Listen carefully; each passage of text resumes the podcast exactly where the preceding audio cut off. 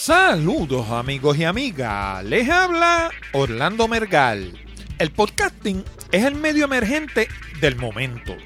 De eso ya no queda duda. Toda la semana vemos artículos en los principales rotativos y revistas internacionales anunciando el crecimiento marcado del podcasting tanto entre los emporios noticiosos tradicionales como a nivel corporativo. Sin embargo, en sus inicios, el podcasting fue un fenómeno norteamericano, comenzado por Adam Curry en el año 2004, que se regó como la pólvora a los países de habla inglesa como Canadá, Inglaterra y Australia.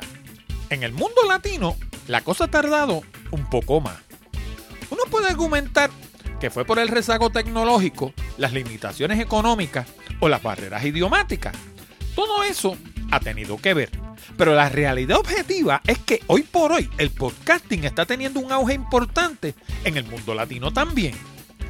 Eso no quiere decir que el podcasting sajón y el podcasting latino sean la misma cosa, ni que sigan el mismo molde o se produzcan de la misma manera. Para conocer esas diferencias y similitudes, me acerqué a Melvin Rivera Velázquez, un podcaster puertorriqueño radicado en Miami que ha compartido directamente con podcasters norteamericanos, latinos y de otros países que no forman parte de ninguno de los dos grupos. Melvin es podcaster, bloguero, veterano de la radio y se desempeña profesionalmente en un área que le da acceso constante a los distintos grupos de podcasters, a pesar de que no tiene nada que ver con el mundo del podcasting. Al igual que yo, Melvin combina una serie de experiencias de vida que a primera vista no parecen tener nada que ver unas con otras, pero son precisamente las que lo han traído hasta lo que hace hoy. Su más reciente esfuerzo, vía podcast, explora los distintos podcasts y podcasters que componemos el mundo del podcasting latinoamericano y busca identificar los hilos conductores que los hacen exitosos.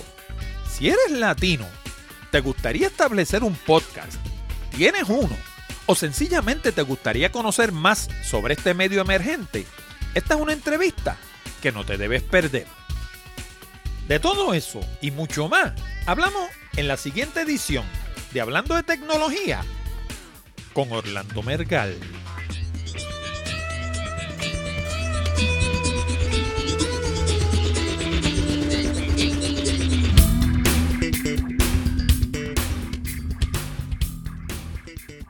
Saludos nuevamente, amigos y amigas, y bienvenidos al programa número 220 de Hablando de Tecnología, con este que les habla, Orlando Mergal.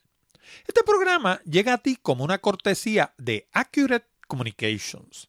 Si necesitas servicios de comunicación de excelencia para tu empresa, como redacción en inglés o en español, traducción, producción de video digital, colocación de subtítulos para video, fotografía digital, servicios de audio, páginas de internet, blogs, diseño de libros electrónicos o inclusive producir un programa como este. Comunícate ahora mismo al 787-750-0000 para una consulta o visítanos en la internet en www.accuratecommunications.com. También te recuerdo que puedes enviar tus preguntas, comentarios y sugerencias a la dirección de correo electrónico contacto arroba hablando de tecnología.com o dejarnos un mensaje hablado en la pestaña verde de SpeakPipe que está en la orilla derecha de nuestra página de internet. Y por último, si escuchas el programa directamente en la página de Hablando de Tecnología, no olvides el pequeño botón de Share Save que hay debajo del título de cada uno de nuestros programas. Si piensas que nuestro material es bueno y que le podría resultar interesante a otras personas, dale share y ayúdanos a multiplicar la audiencia de Hablando de Tecnología. Y ahora, vamos al programa de hoy. Bien, y antes de pasar a la entrevista con Melvin Rivera Velázquez, hay un par de anuncios que quiero hacer. El primero de ellos es que recibimos un donativo de parte del señor Jorge E. Mesa a través de PayPal y realmente los recibimos la semana pasada y se me traspapeló y mencioné a otra persona que nos había hecho un donativo y se me quedó Jorge Mesa. Así que, de nuevo, muchas gracias por cooperar con Hablando de Tecnología. Cada poquito se agradece. En el caso de Jorge Mesa, pues no fue tan poquito, se agradece también. Se agradece lo poquito, lo menos poquito y lo mucho que no es poquito, se agradece también. Y quiero repetir que en la página de Hablando de Tecnología tienes dos maneras de cooperar con el programa. Primero, tienes en los menús arriba, hay una parte que dice donativos, donde puedes ir y eso te lleva directamente a la página de donativos de Hablando de Tecnología, donde puedes hacer un donativo a través de PayPal, como hizo precisamente Jorge, o puedes mirar en el margen derecho de la página de internet, hay un botón que dice apoya Hablando de Tecnología en Patreon. Allí te puedes convertir en mecenas del programa y donar una cantidad fija mensualmente. Si quieres ir directamente sin pasar por la página de Hablando de Tecnología, también lo puedes hacer. Vas a hablandotecnología.com diagonal donativos. Eso te va a llevar directamente a la página de donativos donde puedes hacer un donativo con PayPal. Por último, quiero mencionarles también que estoy terminando mi sexto libro para el Kindle que se va a llamar Redacción Eficaz. Sí, igual como se llamaba el DVD del mismo nombre, Redacción Eficaz, lo que hice fue que eliminé el DVD y lo convertí a un formato de libro de Kindle mucho más económico, mucho más accesible para todo el mundo. No todo el mundo puede ver los mismos formatos de DVD. Si uno los lleva a España o los lleva a América Latina, pues no necesariamente se ven eh, porque hay distintos formatos. Aparte de eso, es un producto físico que hay que transportarlo a través del correo y los libros de Kindle pues son un formato electrónico que lo pueden acceder de cualquier parte del mundo. Espero tenerlo disponible para la semana que viene. De ser ese el caso, se lo voy a anunciar a través del programa. Ya saben, se va a llamar Redacción Eficaz y lo van a conseguir por la misma dirección de siempre, www.redaccioneficaz.com no le den ahora porque ahora no está disponible. Lo que va a hacer es que los va a enviar a una página que no funciona de la página de Hablando de Tecnología. Pero cuando esté disponible, esa dirección donde los va a enviar es a la tiendita de Kindle en la tienda de Amazon directamente. Y va a estar a un precio bien asequible para que lo pueda eh, comprar cualquiera. Y pues obviamente si tu trabajo te requiere cualquier tipo de redacción, ya sea carta, memorandos, correos electrónicos, lo que sea, ese libro te va a ayudar porque contiene la fórmula para escribir redacción que funcione. Es bien claro, no es un libro de gramática, ahí no vas a aprender nada de acento ni de nada de esas cosas. Vas a aprender a escribir piezas comerciales que funcionen, que logren su propósito, que tú le escribas a alguien y te conteste, que el mensaje llegue. De eso es de lo que trata Redacción Eficaz. Y ahora, sin más dilación, vamos a la entrevista con Melvin Rivera Velázquez. Melvin, bienvenido al programa. Orlando, es un placer estar en este programa de fieles oyentes y de constante buen contenido. Yo lo escucho, así es que me enorgullece que me invites a estar con tu audiencia. Muchas gracias, Melvin. Para mí es un placer que estés conmigo.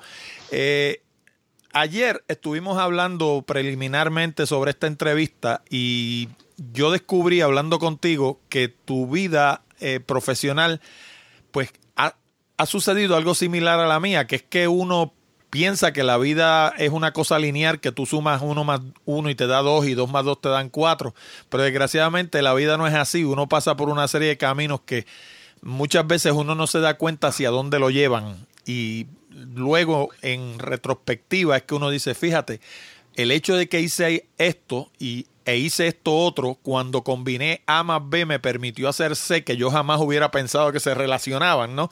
Y de las cosas que tú me hablaste ayer, que tú has hecho y de las que estás haciendo ahora, pues el que a la mira de afuera dice, oye, pero ¿y cómo eso? ¿Qué, qué tiene que ver eso con lo otro? ¿Y cómo lo ayuda el hacer esto para que haga aquello?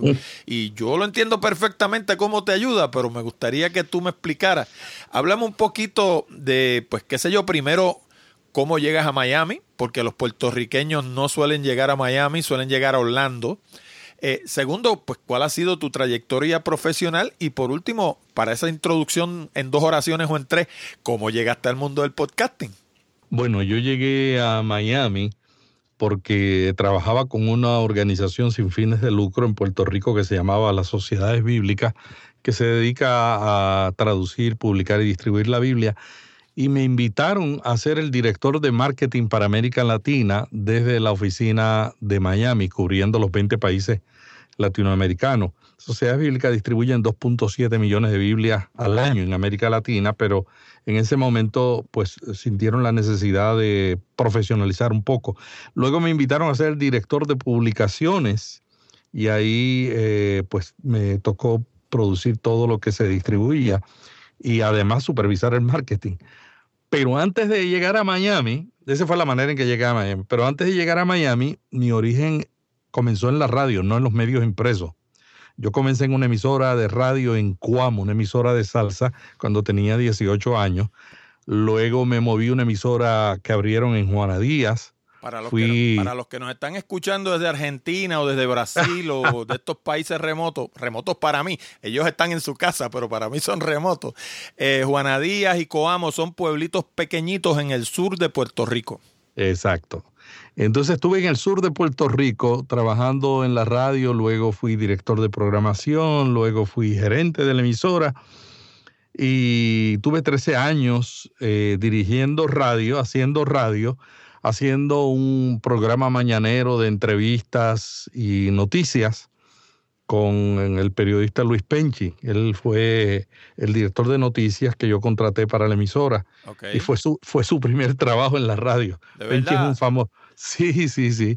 Penchi es un famoso periodista de Puerto Rico. Yo compartí con él en Radio Isla, no, no, no, no, directamente, pero él hacía un programa que estaba inmediatamente antes que el que yo hacía con Jorge Seijo. Sí, sí, y también este, era parte de mi equipo José Miguel Rivera Puig, que es reportero en el periódico El Vocero de Puerto Rico.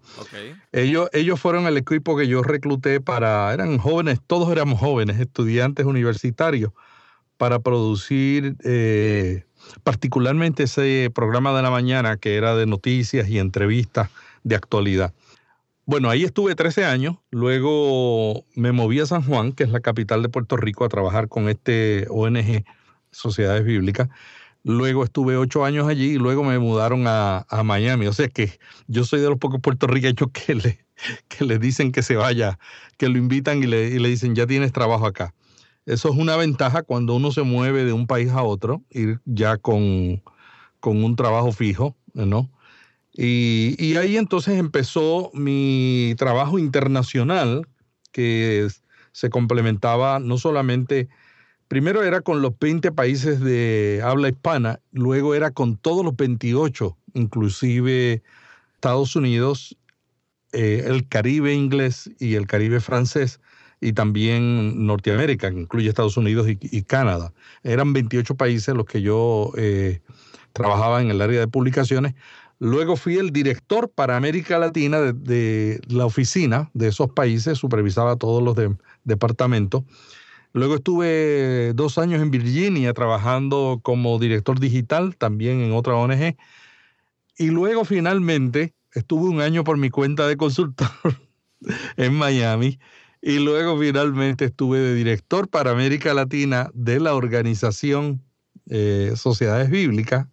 Y hace cuatro años me nombraron director de publicación mundial. Entonces mi trabajo actual a tiempo completo es coordinar el trabajo de 150 países del mundo. Soy el primer hispano que llegó a esta posición en 200 años que tiene la organización. Y mi trabajo consiste en trabajar con los CEOs de todos los 150 países para desarrollar una estrategia impresa y digital. No solamente el primer eh, eh, hispano, sino el primer puertorriqueño, que eso es más todavía, porque hispano es toda América Latina. Puerto Rico es un puntito en esa América Latina y que llegue un boricua a ese puesto, eso es importantísimo. Sí, entonces estoy allá, eh, viajo dos semanas cada mes, por ejemplo, en dos días salgo para Panamá, luego salgo para España, ahí no voy de trabajo, ahí voy a la, al evento de podcasting de Málaga. Y luego voy a, la Feria del Libro en Frankfurt, la famosa Feria del Libro de Frankfurt, donde estaré también organizando un evento. ¿Y cómo llegas al mundo del podcasting?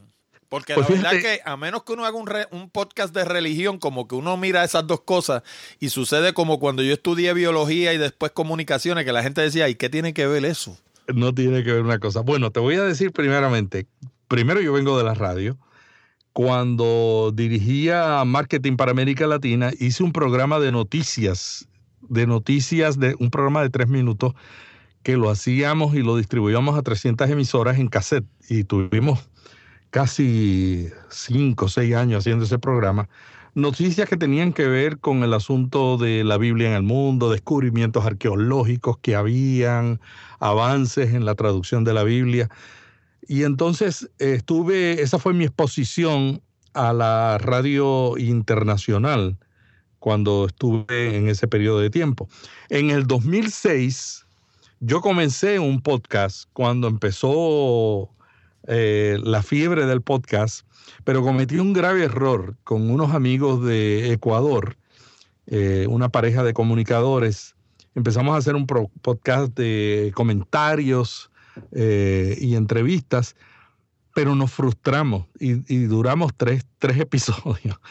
Porque yo tenía mi consolita Mac y yo tenía mi micrófono, ellos también tenían su micrófono y su consolita allá en Ecuador pero la distribución era online y, era bien difícil. Entonces yo dije, ah, no, esto nadie lo oye, estamos perdiendo el tiempo. Así que hicimos tres, tres ediciones y cerramos el podcast. En ese tiempo yo me acuerdo que compré los libros que había en el momento, que todavía están en Amazon, yo no sé cómo todavía los distribuyen, porque están totalmente obsoletos, pero la gente los sigue comprando. Y yo compré los pocos libros que habían de podcasting para aprender cómo hacer el audio que se pudiera escuchar en el Internet, que era lo que había hasta el 2006, ¿no? Era escucharlo online, no era RCS. El 2007 ya se había inventado el RCS, pero yo no lo estaba utilizando y, y no sabía cómo utilizarlo. En el 2000 nosotros cancelamos el programa en el 2006 y en el 2007 sale el iPhone. Hace Ave 10 años. Ave María, o sea, se te escapó. Yo aprendí una lección que a veces uno tiene que ser, no a veces, uno siempre tiene que persistir en lo que uno quiere, porque a veces uno está cerca de un punto clave y se desanima y suspende lo que está haciendo cuando si hubiera esperado un poquito más hubiera logrado hubiera logrado algo más grande. De hecho, ese es el mensaje de un libro bien famoso que se llama Acres de Diamantes. Ah, sí, ese no lo conozco. Sí, señor. Se ¿Quién llama es el autor? Acres ¿Quién? of Diamonds. ¿Y quién es el Eh, autor? Lo puedo buscar mientras conversamos y te digo ahorita, pero es Qué un libro, es un libro que lleva que lleva debe debe tener más de 40 años porque yo lo leí en uno de mis primeros trabajos cuando yo comenzaba en la en mi vida profesional, yo trabajé por un tiempo con una compañía que se llamaba Combined Insurance Company. Mm, Y entonces, ese era un libro de los que nos daban a leer, un libro motivacional, y básicamente el mensaje del libro es, esto era de un, de un, de un, eh, un agricultor eh, que tenía una finca en algún punto en África, y entonces el individuo estaba excavando, buscando para, buscando la, buscando el triunfo, buscando la, la riqueza, ¿no? Y se cansó de excavar y de excavar y nunca encontró nada. Eh, África es famosa por sus diamantes. Eh, se cansó de excavar, nunca encontró nada y cuando vendió la finca, allí se descubrió la finca más grande de diamantes en la historia de África. Es un caso, Wow. es, es un caso real. Eh, tú sabes, pues, tú sabes. El diamante está ahí y estaba cerca de él y él no sabía que estaba tan cerca del Sí, diamante. Sí, señor. Y, eh, es un libro que, que tú sabes, es- se estudia mucho en el mundo de las ventas y del mercadeo y todo ese tipo de cosas porque el mensaje que lleva es precisamente ese de la tenacidad, de, de no darte por vencido, de seguirlo intentando.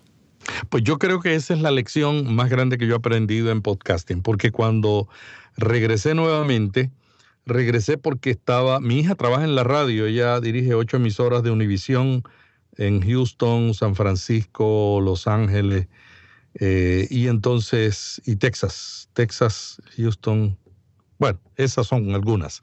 Ok. Y ella, una, en unas vacaciones navideñas que yo fui a visitarla, me dice, papá, ¿tú has este, estado pendiente de lo último del podcasting? Y yo le dije, sí, eh, yo estoy escuchando algunos podcasts, pero no, no sé cómo se ha desarrollado tanto, ¿no? Eso fue hace exactamente tres años. Y ella me dice, pues explóralo.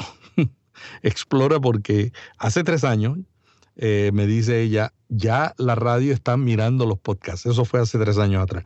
Y yo dije, bueno, pues voy a dedicar esta Navidad y me voy a escuchar y voy a escuchar todos los podcasts sobre cómo hacer un podcast y ponerme al día en todo lo que yo eh, he, pasado por alto, porque como yo estaba trabajando en publicaciones impresas, pues tenía que em, eh, volver a empezar, tenía, tuve que volver a aprender a editar digitalmente, porque la última vez que yo había editado era con una, con una cuchillita. con una cuchillita y una cinta de reel, ¿no? Ajá. Entonces eh, empecé a escuchar a todos los metapodcasts americanos, y dije, voy a hacer un podcast y lo voy a hacer eh, en el área en que yo estaba trabajando de comunicación digital, Biblia y liderazgo y le voy a llamar Cambio 180. Entonces, mi hijo que es diseñador y trabaja con la NBC en, en Nueva York me dice, yo te hago, la por, yo te hago el, cover. Okay. Entonces, mi hija me asesoraba con, con la cuestión de, de producción y de, y de audio y locución para yo ponerme al día de nuevo y entonces empecé. Entonces lo primero que decidí, porque ya yo me di cuenta del error que había cometido en el 2006, lo primero que dije, no voy a mirar cuánta gente está suscrita a mi podcast. O sea que no eres un adicto a la estadística. No, no, no, no. Yo de, si hubiese sido, no hubiera llegado al momento que estoy ahora con 123 eh, podcasts que he hecho de esa de cambio 180 semanalmente, ni hubiera empezado el nuevo que acabo de empezar un meta podcast que se llama Vía Podcast. Déjame, déjame interrumpirte ahí porque has utilizado un término ahí dos veces que de hecho esta mañana lo estuve buscando en Google, no lo encontré la definición. Y mm. tengo que admitir mi ignorancia, y es que los latinos hablan de una cosa que le llaman metapodcasts, y los, los americanos yo no he escuchado ninguno hablando de eso, y yo quiero saber a qué ustedes le llaman un metapodcast. Yo te voy a decir una cosa. yo, soy latino, yo soy latino, pero, pero o sea, yo, los, yo escucho a los podcasters latinos hablando de metapodcast y me pregunto, ¿de qué diablo hablará? Yo creo que eso ha sido un origen en México y en España de que los podcasts que tratan sobre el tema de podcasting les llaman metapodcast. Ah, y yo, y yo para, para, como otros lo están usando, lo estoy usando, pero tengo amigos que son eh, defensores del castellano que no están de acuerdo con esos términos, ¿no? y tengo un amigo que también dice que la palabra podcast no es la palabra correcta y podcasting tampoco. Entonces, yo, eh, aunque defiendo mucho mi idioma también, pues a veces me dejo, me inclino por, por lo que la gente está usando. Y esa es la razón por que uso ese término de metapodcast. Está bien, no, no, sencillamente tenía la curiosidad porque ya te digo, he escuchado a unas cuantas personas usando el término y me preguntaba qué querrán decir con eso, porque francamente, tú sabes, yo no escucho a los americanos hablando de eso. Pues así, eh, así comencé en el podcasting hace tres años atrás y cuando comencé dije, no voy a mirar las estadísticas, me voy a concentrar en crear un contenido de calidad. Empecé a buscar música tema que tuviera derechos de autor eh, cubiertos para no tener problemas legales. Mm. Porque yo sé que yo, yo sé lo que son problemas legales de copyright. Tengo parte de mi trabajo es supervisar y la protección de los derechos legales de todas las Biblias, las 500 traducciones de la Biblia que hay en el mundo. O sea, mi equipo le asesora a los 150 países. Entonces yo sé que la protección de la propiedad intelectual es un asunto serio para el futuro, ¿no? Porque si tú no, si tú no proteges la propiedad ahora, eh, el futuro de tu trabajo se pierde, ¿no? Es correcto. y de hecho, la gente no lo ve, mucha gente no entenderá. Ayer cuando tú me dijiste que tú tenías, una de tus funciones era proteger la propiedad intelectual de la Biblia, yo decía, pero es que la gente que escribió la Biblia se murió hace siglos.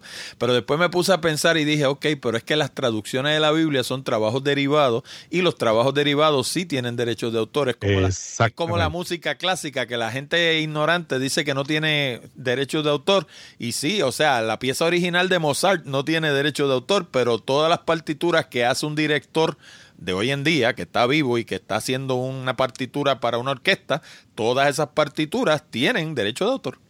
Y llega un momento de que los derechos de autor eh, se convierten en públicos. Nosotros tenemos traducciones de la Bíblica que ya son públicas y tenemos otras que lo, lo hemos renovado hasta que, hasta que se llegue el momento de que se vuelve público, ¿no? Entonces, yo pues como tengo esa experiencia, eh, pues me aseguré también de respetar los derechos de autor de la gente. Claro. Eh, conseguí uno, un locutor venezolano que me hizo la, la introducción y entonces empecé el programa y el programa ha ido poco a poco cambiando, cambio 180 es, es un cambio de un punto a otro, ¿no? Y empecé a, a, explorar y empecé a entrevistar. Entonces, como mi problema más grande era que yo viajo dos semanas al mes por todo el mundo, yo decía, ¿cómo yo voy a hacer un podcast si estoy apenas en casa dos semanas? Entonces lo que hice fue, dije, voy desde el principio a hacerlo móvil. Entonces yo grabo las entrevistas con un iPhone uso un micrófono con un adaptador para el iPhone que se llama iRig Pro. Sí. Y entonces con eso, la mayoría de mis entrevistas las hago así. Tengo una grabadora Zoom H6 que de vez en cuando la uso para con dos micrófonos también para grabar entrevistas cuando estoy viajando, pero como pesa mucho, aun cuando me he buscado los micrófonos más livianos y la grabadora más liviana, pues siempre termino con un micrófono y, el iPhone y una aplicación que se llama, uso dos, Twisted Wave, es la más que uso, y ahí es donde edito en el mismo iPhone, y uso también una que se llama Hiddenberg, que es la que estoy empezando a utilizar, pero todavía no sigo, estoy empezando con ella. no estoy enamorado todavía, estoy empezando a enamorarme. Déjame darte un la por si no lo has intentado, pero yo sé que eso es así. Las habitaciones de hotel son excelentes para hacer entrevistas, ¿sabes? Pues la, mayor, uh -huh. la mayoría son bien sordas, tienen cortinas bien gruesas, tienen alfombras en el piso, los muebles son bien mullidos y todo eso ayuda a que el sonido sea bueno. Así es. Y yo lo primero que llego cuando llego a un hotel es mirar la acústica. Esas cosas que tú estás diciendo, digo, mmm, aquí puedo aquí puedo yo hacer una entrevista. Entonces hago las entrevistas, otras las hago en Skype, por Skype, desde un pequeño estudio que tengo en el closet, pero es tan pequeño que lo que tiene es un micrófono, tiene mi iPad, mi iPhone, tiene una mezcladora y, para mejorar el sonido tengo un procesador que se llama DB, DBX 286S. Eso es todo lo que yo utilizo para grabar y entonces me he concentrado en, tratar de que la calidad sea lo mejor que yo pueda producir, que el contenido sea lo mejor. Y, y, en estos tres años he estado constantemente evaluando dónde estoy cometiendo errores y tratar de corregirlos para que entonces eh, la gente me pueda encontrar. Porque el problema del podcasting, después que tú produces un contenido de calidad, es cómo te pueden encontrar. Y yo todavía no he comenzado, como tú lo has hecho con mucho éxito y me inspiras a hacerlo, yo no he comenzado mi, mi, lista, mi lista de, para, para emails. Ok. Y, yo, y es yo interesante. De hecho, de hecho, yo la empecé tarde. Si yo lo hubiera sabido, yo a todo el que me pregunta le digo, empieza la lista antes que el podcast. Sí, así Por, es. Porque la lista es el corazón del podcast y es, y es el corazón de los blogs también. Exactamente. Mi esposa tenía un, un blog en la década del 90 de libros cristianos y ella llegó a tener, y yo le ayudaba técnicamente, 100 mil suscriptores a la lista de ella. Imagínate. Y, y, teníamos un software en un servidor dedicado que enviaba los emails, porque en, en la década del, del, 90 y del año 2000, pues no había tanto, tantos servicios como hoy existen para tú manejar una lista. Ajá, eso es así. De hecho, yo no tengo, yo no utilizo ninguno de esos servicios todavía, mi lista no, no es así de grande, pero lo que yo hago es que como la compañía de hosting con la que yo estoy, que es Bluehost, me permite mm. enviar hasta 500 emails por hora, pues yo lo que hago es que empiezo a enviar los emails a las 2 de la mañana. Sí. De los, sí, de los, del, cada vez por que paquetito de 500. Por paquetito de 500 y termino como a las 5 o 6 de la mañana, dependiendo. Eh, y entonces, pues, me funciona lo más bien. Y cuando la gente llega por la mañana a su escritorio o a su se, o se levantan, si es que están en su casa, pues su email está allí diciéndole que el programa salió y de qué se trata y qué sé yo. Pues así yo he estado produciendo los 123 programas de cambio 180 y hay un asunto que yo siempre, que yo, que ha sido mi práctica de por vida. Para, yo aprendo enseñando. Entonces, por ejemplo, cuando yo estaba en la radio, yo daba cursos de, de producción de radio, inclusive escribí un manualcito que lo tengo por ahí y dije, voy a revivirlo ahora, porque hay cosas que se pueden aplicar al podcasting sobre la estructura de un programa de cinco mil. Fíjate, el, mi énfasis en ese tiempo era estructura de programa, producción de programas de cinco minutos y producción de cuñas. Porque en la década del 80 había una organización en Puerto Rico que se llama el Instituto Teleradial de Ética, INTRE. Y, hubo un año que yo produje una serie de, de cuñas sobre promoción de valores de la familia. Se llamaba Una buena semilla siempre da buen fruto y la produje con un actor puertorriqueño conocido, Benjamín Morales. Sí.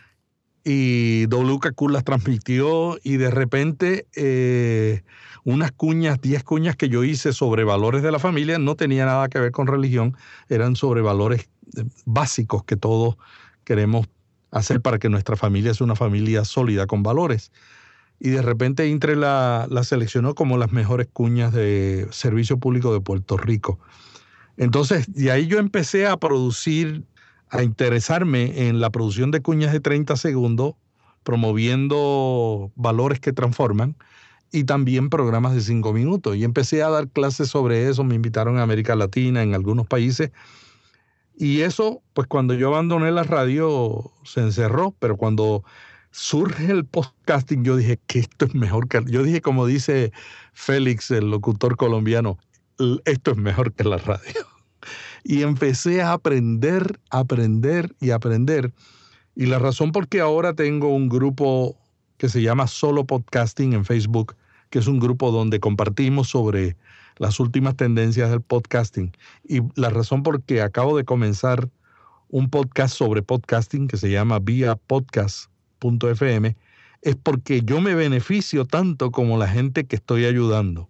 Eso es así. De hecho, mucha gente no lo entiende, pero para tú enseñar algo, tú tienes que entenderlo a cabalidad primero. Exacto. Y eso es lo que hace que enseñarse una de las mejores maneras de aprender, porque para tú enseñarlo lo tienes que escudriñar bien a fondo, o sea, cada detalle, porque no solamente tienes que saber lo que vas a decir, también tienes que tomar en consideración lo que te pudieran preguntar. Exacto. Y entonces, pues eso, eso es parte de la preparación. Voy a, tengo, obviamente tengo una línea de preguntas aquí, pero antes de seguir, quiero para no dejarlo en el tintero y que después la gente diga, ah, se le olvidó y no dijo nada. Acres of Diamonds lo escribieron dos caballeros que se llaman Russell H. Conwell y mm. Robert Shackleton. Se escribe como shackle, como los arneses estos que le ponen en las piernas a los mm. presos. Shackleton. Russell H. Conwell y Robert Shackleton. Y es un libro que no tiene nada de nuevo, ya les digo, es un libro que debe tener por lo menos, como poco, 50 años.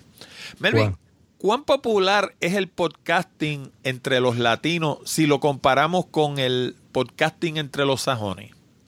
Fíjate, yo creo que entre los sajones hay una inclinación, yo veo una inclinación de las mileniales, 18 a 35 años, siguiendo el podcasting y también la veo entre los latinos. Lo que pasa es que todavía no se ha popularizado suficiente.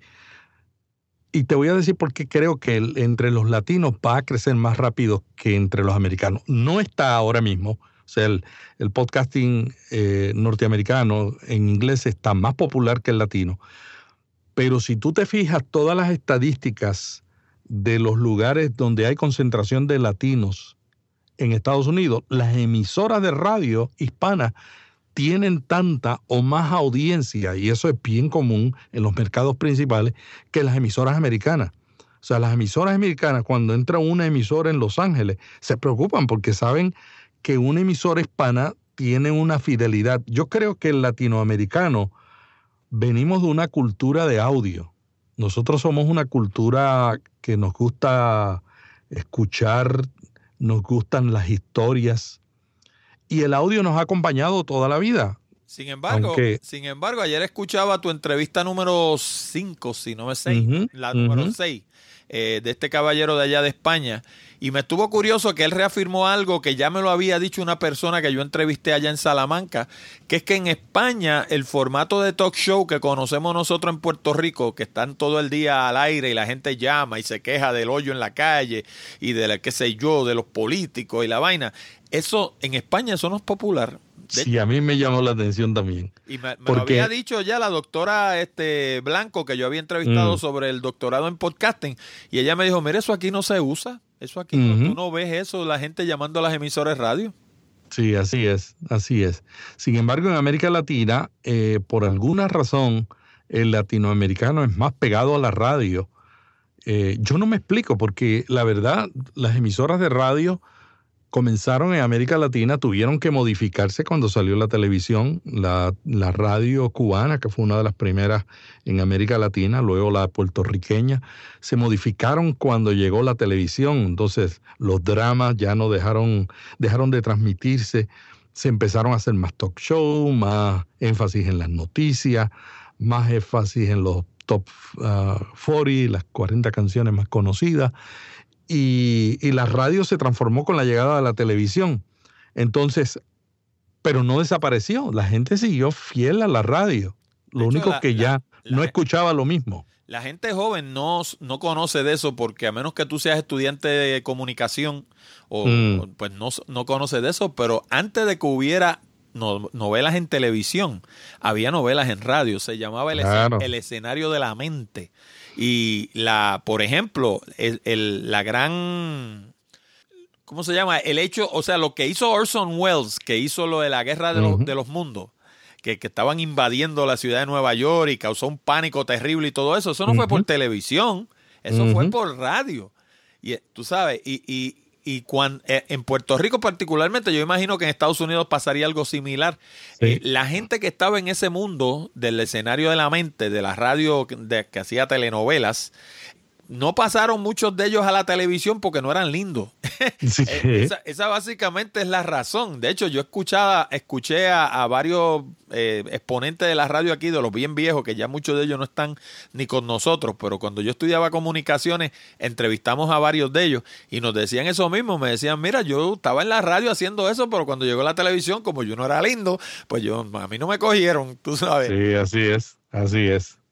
Yo estudié teatro con un actor puertorriqueño que se llama José Manuel Caicoya. Y, y Caicoya nos enseñaba mucho, nos enseñó teatro, ¿no? Él nos enseñó teatro porque cada medio es diferente. La radio es diferente al teatro y la televisión es diferente al teatro. Correcto pero hay principios que son, que son buenos, que te sirven para cualquier medio. Entonces, son, universales, sí, señor. Lo bueno de la radio es que nadie te ve, ¿no? Entonces yo cuando trabajé en la radio, yo una vez fui con un zapato de una de un estilo y otro zapato de otro porque siempre trabajaba de 5 de la mañana a 10. Te vestiste de noche. me vestí cuando llegué y decía, pero ¿qué es esto? Qué bueno que estoy en la radio. Ajá, pero déjame decirte, mucha gente no lo sabe, pero esa gente que tú ves en televisión por las mañanas, que están lo más bonito, muchas veces de la cintura para abajo están en chancleta y pantalones cortos. De verdad. Así es. Sí, así es. Están en chancleta y pantalones cortos. No vaya a pensar que ese traje lo tiene completo de pie a cabeza. Muchas veces están en chancleta y pantalones cortos. Sin embargo, ah, eh, perdóname, ¿me querías decir algo? Sí, pues esa relación que tiene el pueblo latino que ha tenido por la radio, esa fidelidad. Yo creo que el latino cuando llega a Estados Unidos, eh, todos buscamos comunidad, ¿no? Los, los asiáticos buscan estar con los asiáticos, los latinos con los latinos, y hay varias cosas que nos unen. Primero, nos une la comida, cuando yo empiezo a ver en Estados Unidos un lugar donde hay restaurantes hispanos, yo digo, aquí hay una comunidad hispana. Luego, en la década del 90 nos unían los periodiquitos esos que distribuían en, la, en los restaurantes. Eso nos unía como comunidad.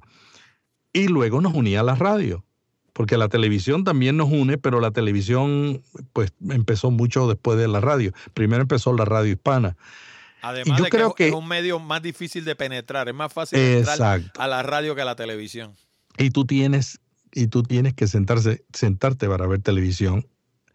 Y yo creo que esa fidelidad de la radio, esa parte, esa afinidad que tenemos con la radio, cuando el hispano descubra que el podcasting es mejor que la radio porque te permite escuchar temas que no escuchas en la radio. Y tú acabas de escribir un artículo muy bueno sobre ese tema. Te permite escuchar temas que tú no escuchas en la radio. En segundo lugar, tú lo puedes parar y darle hacia atrás y escuchar. Yo escucho a veces un podcast cuando hay un tema interesante, a veces dos y tres veces, porque yo digo, yo quiero aprender eso. y la, repetición. la primera vez uno lo escucha de, rabo a cabo para escucharlo y después lo escucha parándolo para tomar nota.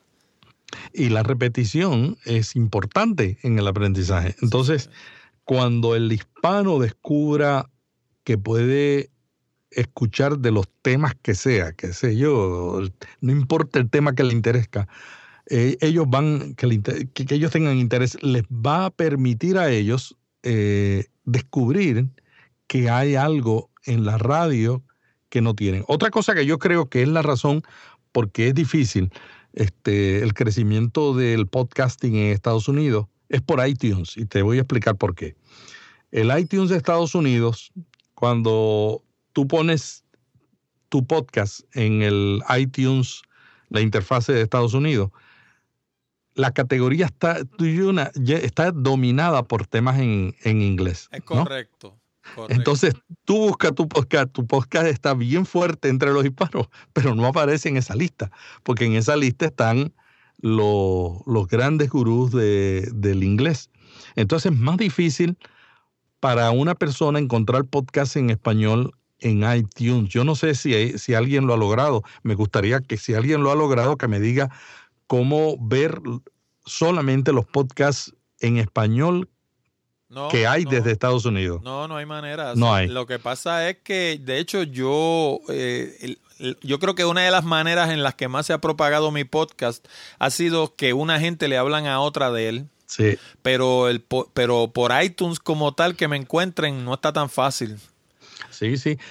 A diferencia de América Latina, si tú vas a España, el iTunes de España te enseña principalmente lo de español. Claro, aparecen podcasts en inglés que la gente está escuchando en algunas categorías.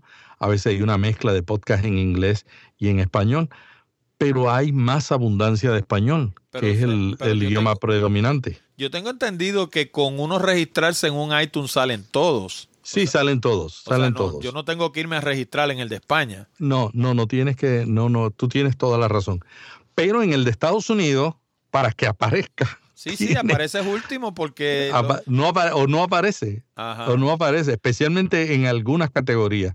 En hay categorías donde, donde hay menos competencia, pero hay otras categorías donde es, imposible, ¿no? Y a mí me gustaría alguna vez que iTunes, que es el, el directorio por excelencia del podcasting, que tenga la posibilidad de decir, bueno, los asiáticos que vivimos en Estados Unidos queremos ver los el, podcast asiático, el directorio de iTunes asiático, pero de Estados Unidos. Los que hablamos español, que podamos ver el de español de Estados Unidos. Pero fíjate, tú sabes lo que yo veo ahí. Yo veo ahí que los Estados Unidos, ellos son una nación multicultural, pero ellos no se ven a sí mismos como una nación multicultural. Ellos se ven como una nación sajona en la que viven unos inmigrantes de suerte, están ahí, pero, pero básicamente ellos se ven como la raza dominante, la raza aria, la raza que, que, que controla el país eh, y esa es una de las cosas por las que se están viendo tan amenazados hoy en día, porque ellos ven un auge de la raza latina, o sea, de los, países latinos que están llegando de todas partes de América Latina a Estados Unidos, y las estadísticas no, no mienten, la demografía no miente. En, el 2050 los latinos van a ser mayoría, y eso tiene muy preocupado a la gente de extracción sajona. Claro, claro, y, esa es la razón porque también eh, eh, no hay un desarrollo, o sea, hay gente que da espacio para que se desarrollen, hay gente que lo promueve y hay gente que lo ve como una amenaza. ¿Qué, qué diferencia, qué otras diferencias tuve entre los podcasts producidos por americano y, de hecho quiero hacer claro que cuando hablo de podcasts eh, producidos por americanos bajo esa misma sombrilla incluyo a los canadienses, a los ingleses y a los australianos, o sea, los podcasts en inglés básicamente. ¿Qué diferencias tú ves entre esos podcasts y los que producen los latinos? Fíjate, una cosa que yo noto, hay muchos podcasts en español que son un grupo de amigos que se reúnen para pasarla bien, ¿no? Eh, buscar una par de cervecitas, dialogar y tener un, buen tiempo juntos. Y, eso también existe en, en, inglés, pero yo siento que en inglés se está viendo más el podcast, se está moviendo más de ese punto que todavía en América Latina, en algunos países todavía es el estilo más, no, no más frecuente, pero es uno de los estilos más, más comunes de un grupo de amigos haciendo un podcast por divertirse. Y yo estoy sintiendo de que en Estados Unidos están enfatizando más la parte temática. O sea, que hay más gente utiliza, reconociendo que el podcast no es un medio para vivir de él, sino para crear un branding, para crear una imagen, para, para este, tomar un posicionamiento en la mente del consumidor y entonces ofrecerle los productos que o los servicios que ellos quieran ofrecerle. Entonces noto ese, noto ese movimiento más rápido en el podcasting americano que en el podcasting hispano. Estás escuchando Hablando de Tecnología y nos encuentra en www.hablandodetecnología.com. ¿Te has preguntado alguna vez por qué alguna gente son capaces de cautivar a una audiencia mientras otras sencillamente los aburren? ¿Han notado cómo cada cosa que sucede durante su charla parece estar orquestada para lograr resultados específicos? Pues ¿sabes qué? Una presentación bien hecha conlleva mucho más que pararse frente a un grupo con una serie de transparencia. Eso lo hace cualquiera. En una presentación bien hecha, Nada sucede por accidente. Y el presentador experimentado conoce y controla cada elemento para lograr los resultados específicos que desea. Si de verdad te gustaría aprender a hacer presentaciones que logren su propósito, y no solo aprender a hacer transparencias de PowerPoint, te recomiendo mi libro titulado Presentaciones Efectivas. Con este libro electrónico creado específicamente para la plataforma Kindle, aprenderás todo lo que necesitas saber para convertirte en la estrella de tu compañía. ¿Que cómo lo consigues? Pues bien fácil, visitando www.presentacionesefectivas.com. Y recuerda que no tienes que tener un Kindle para leer los libros del Kindle, porque la aplicación Kindle viene para dispositivos Android y iOS Windows, Macintosh, Linux y hasta para BlackBerry. ¿Qué estás esperando? Ordena tu copia de presentaciones efectivas ahora. Y ahora continuamos conversando con Melvin Rivera Velázquez.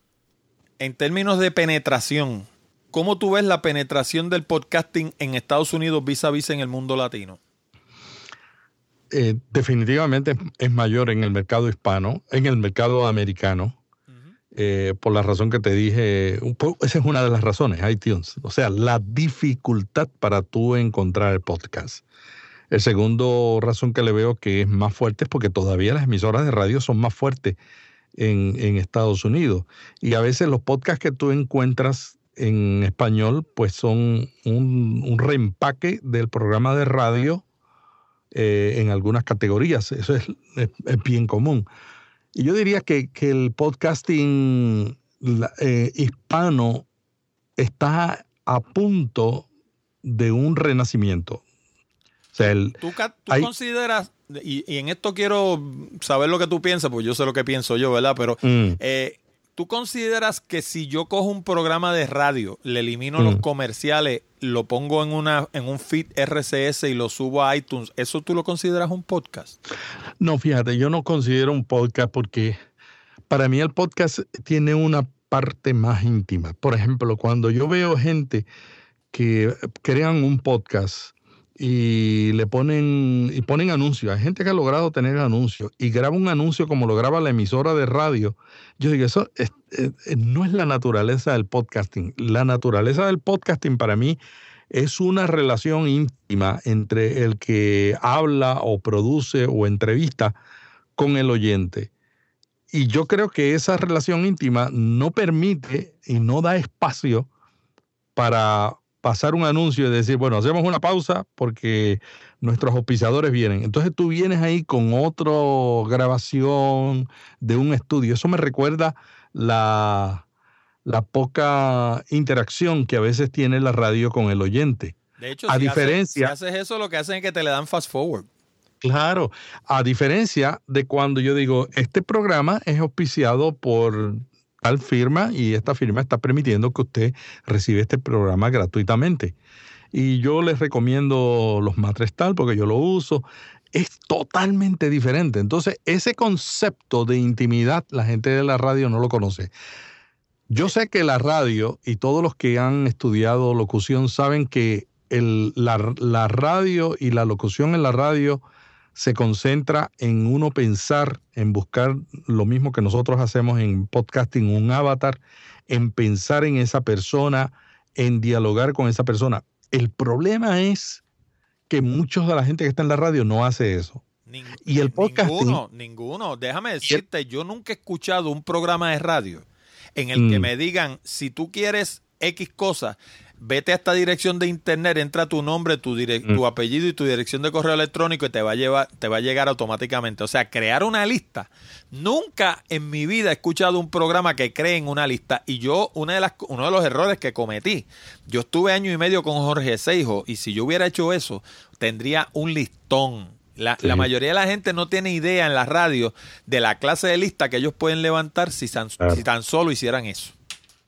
Y yo creo que esa es la naturaleza del podcasting. La, naturaleza del podcasting es intimidad, relación con el oyente que convierte eh, al oyente y al que habla en dos amigos. Y cuando uno tiene amigos, uno yo no le recomendaría cosas malas a un amigo, aunque esa, aunque me, esa firma me estuviera pagando, yo no la recomendaría.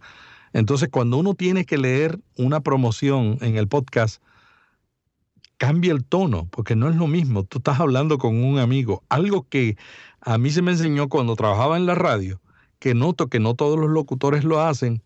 En, la, en el podcasting no hay otra manera. El podcasting esa es la naturaleza. Tú no puedes crear, como decía una amiga que yo entrevisté, que decía que eh, Giselle Jajome, que es profesora de locución, decía, uno puede hablar en, diferentes tonos. Y ahí los locutores de la radio hablan en tono de fa, casi gritándole a uno, ¿no?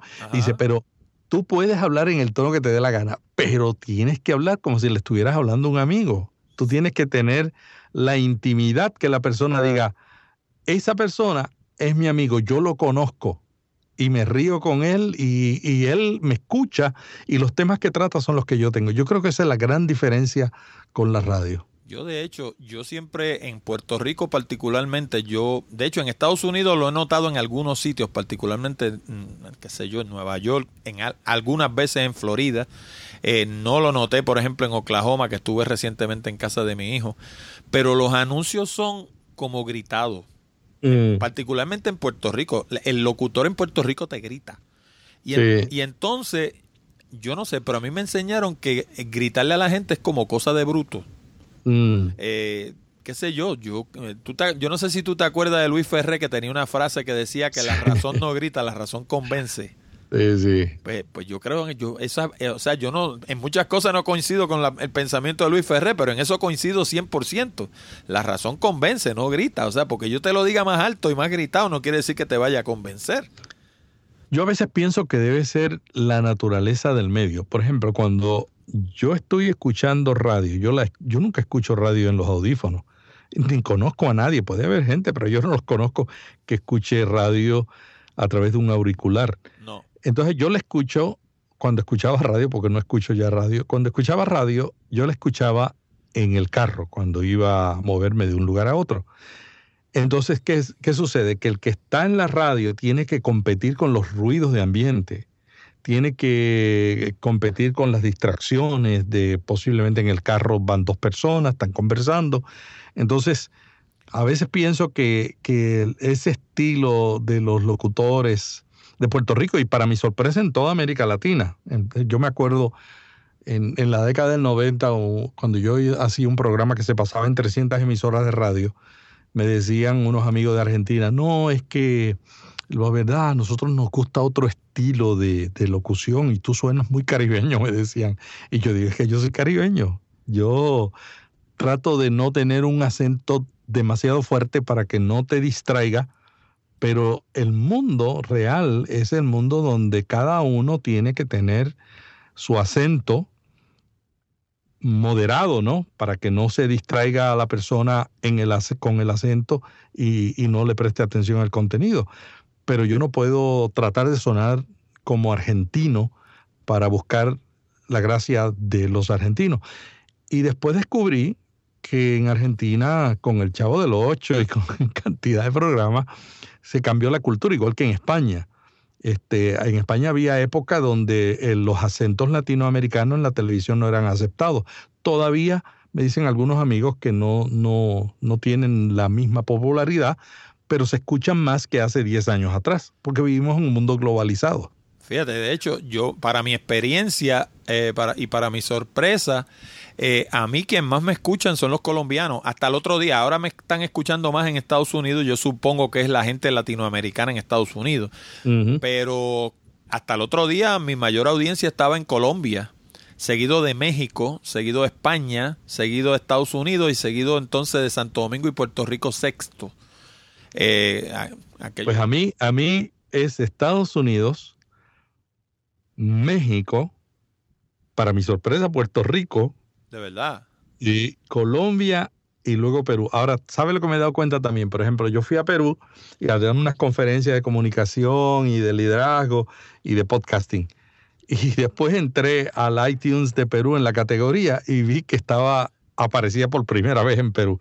O sea que también tiene que ver cuando alguien lo, eh, conoce el programa, entonces se lo recomienda a otro, el otro se lo recomienda a otro y de repente pues tú tienes más audiencia. Y yo sospecho que por ahí va la cosa, ¿no? Y oye, los otros los otros agregadores, porque por lo menos yo no cuando salió Google Play, mm. yo no puse mi podcast en Google Play porque me puse a leer la, los Terms of Service mm. y dije no, conmigo no. Este, y hubo varios podcasters norteamericanos que dijeron lo mismo y no están en Google Play. Mm. Hubo otros que sí, eh, yo los escuché diciendo que iban a poner su podcast en Google Play. Sin embargo, yo no oigo a nadie diciendo que Google Play le ha sacado las estadísticas por el techo.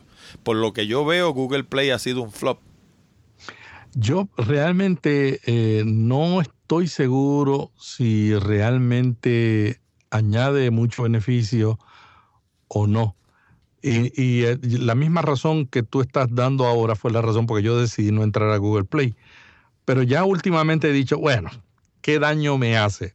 Por ejemplo, un amigo que tengo que es experto en redes sociales me dice, Melvin, tienes que estar siempre en Google Plus. Y yo digo, es que Google Plus, yo no veo a la gente en Google Plus. Y me dice, tú, tu audiencia no está en Google Plus, pero Google Plus toma tu contenido y y como está en Google Plus, Google Plus lo ve. Google lo ve. Como está en Google Plus, Google lo ve y entonces lo indexa más alto. Pero fíjate, no, porque yo no estoy en Google Plus. Bueno, estoy en Google Plus porque para poder estar en YouTube y, en otros, claro. pues me tuve que apuntar en Google Plus. Pero yo entro a Google Plus como dos veces al año.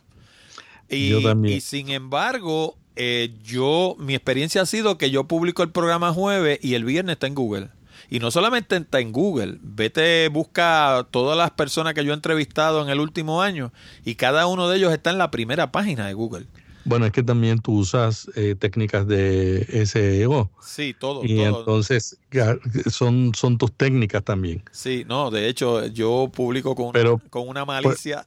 sí, sí, sí, yo sé. Entonces mi amigo lo que me dice es, mira, tú no vas a Google Plus, pero Google va a Google Plus. Y si tú tienes un buen SEO y además estás en Google Plus, hay más posibilidades. Y dije, bueno, no se pierde nada estar en Google Plus. Es que bueno, seguro. hay que estar, hay que estar en todos los lugares porque uno no sabe dónde la gente va a encontrar a uno. y el problema que nosotros tenemos entre los hispanos de Estados Unidos, por el asunto que te mencioné de iTunes, es Discovery. Discovery de eso mismo. Eso mismo, que nos descubran. Que nos descubran, sí, señor. Se nota que eh, eso es un anglicismo porque no, pudimos decirlo. No, pero que en inglés tampoco da trabajo en cantidad. ah, sí. Pero de hecho, el, el, yo en Google Play Music no puse el podcast por dos razones. Una de ellas mm. porque ellos dicen que ellos tienen derecho a insertar anuncios donde ellos quieran. Y la segunda es porque ellos dicen que tienen derecho a editar tu contenido. Ellos no publican tu archivo directamente de donde tú lo tengas, en el caso mío de Lipsyn sino que ellos bajan una copia, lo convierten en su servidor y lo colocan en su servidor, de suerte que la gente no está escuchando tu archivo, están escuchando el de ellos, y ellos pueden editar tu archivo como ellos quieran y lo dicen los, los términos de servicio. Y yo dije, no, conmigo no. no. ellos, ellos, ellos tienen, Google quiere el control, ellos quieren el control. Por ejemplo, ahora mismo eh, yo estoy trabajando eh, una petición que ellos nos hicieron para poner una de nuestras Biblias en, Google, pero nuestras Biblias aparecen en, muchos buscadores, ¿no? Pero ellos quieren tener la base de datos y tenerla ya, ¿no? Entonces que, es que cuando ella y, eh, nos han solicitado la más popular en español, la Reina Valera 1960, y entonces ahí estamos dialogando con Google, pues a ver si llegamos a algún acuerdo, pero este la tendencia que yo veo es que ellos no solamente quieren indexar tu contenido, si ellos ven que tu contenido tiene un valor para ellos, ellos quieren controlar. sí, porque entonces la plusvalía, en vez de registrarse en tu servidor y en, tu, en tus medios, se registra en los de ellos. Es lo que mm. pasa con, con LinkedIn ahora mismo. Ellos, en LinkedIn ellos cambiaron el algoritmo y básicamente nada de lo que tú publicas en LinkedIn lo ve la gente, a menos que lo publiques en Pulse pero porque ellos quieren que tú lo pongas en Pulse, porque eso les genera tráfico a ellos y ellos venden anuncios a base de ese tráfico. Mm. Así que básicamente tú le estás regalando tu plusvalía a la gente de LinkedIn cuando tú publicas allá. Y yo pues, tampoco publico en Pulse, o sea, yo publico en Picadillo, la plusvalía es mía, 100% mm. mm. mía, poca o mucha, porque habrá quien argumente que es poca, pero la poca que sea es mía. Oye, ¿y las diferencias en idiosincrasia qué tú crees? Porque ciertamente los peruanos y los argentinos y los chilenos y los colombianos y todos los que querramos seguir sumando a la lista piensan muy distinto a lo que piensa un inglés o lo que piensa un americano. Fíjate, yo trabajo continuamente con eso en mi trabajo de tiempo completo porque tengo que trabajar con gente de todos sitios. Por ejemplo, ahora yo voy a Panamá, tengo una reunión con alguien que viene de, Rusia, otro que viene de Inglaterra, otro que viene de Sudáfrica, otro que viene de Kenia, otro que viene de Francia, otro que viene de Inglaterra. Y entonces eh, yo he tenido un, una exposición a la cuestión cultural no solamente latinoamericana, sino a la mundial. Y yo me doy cuenta que en el fondo todos somos iguales. en el fondo todos somos iguales. Nosotros los latinos somos más propensos a la comunicación cara a cara y eso a, los europeos y a los demás a veces no lo entienden, pero cuando me pongo a mirar bien, bien, bien cómo se comunican los europeos, me doy cuenta también que ellos le dan valor a la comunicación cara a cara. Eh, es que cuando tú estás hablando con una persona y tú ves el rostro y tú le dices algo, y la persona te da muestras que no te entendió, pues ya tú, por el rostro, tú dices, mira, déjame explicártelo de nuevo. Y entonces tú empiezas con la comunicación no verbal, y tú estudiaste eso, empiezas a tratar de mejorar hasta que la persona recibe el mismo mensaje que tú quieres comunicar.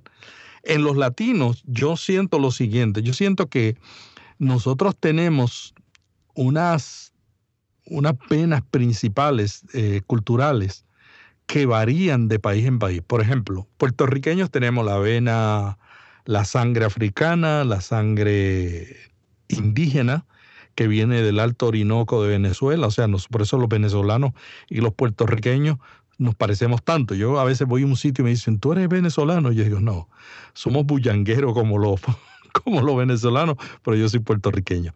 Entonces los puertorriqueños tenemos la vena indígena que vino según los arqueólogos como Ricardo Alegría, vinieron posiblemente los, los indígenas de Puerto Rico taínos vinieron del Alto Orinoco. Entonces, nosotros tenemos la vena indígena, tenemos la vena africana y tenemos la vena española. Pero la española, que es más fuerte en el Caribe, en Puerto Rico, en Cuba y en Santo Domingo, es la andaluza. Correcto. Entonces, cuando la gente me dice, ¿por qué los puertorriqueños cambian la L por la R? Y dice, pues, vete a Andalucía y vas a encontrar comunidades. En las Canarias. en las Canarias también, que, porque los barcos paraban en las Canarias y luego venían al Caribe, a Cuba primeramente, y de ahí se distribuía.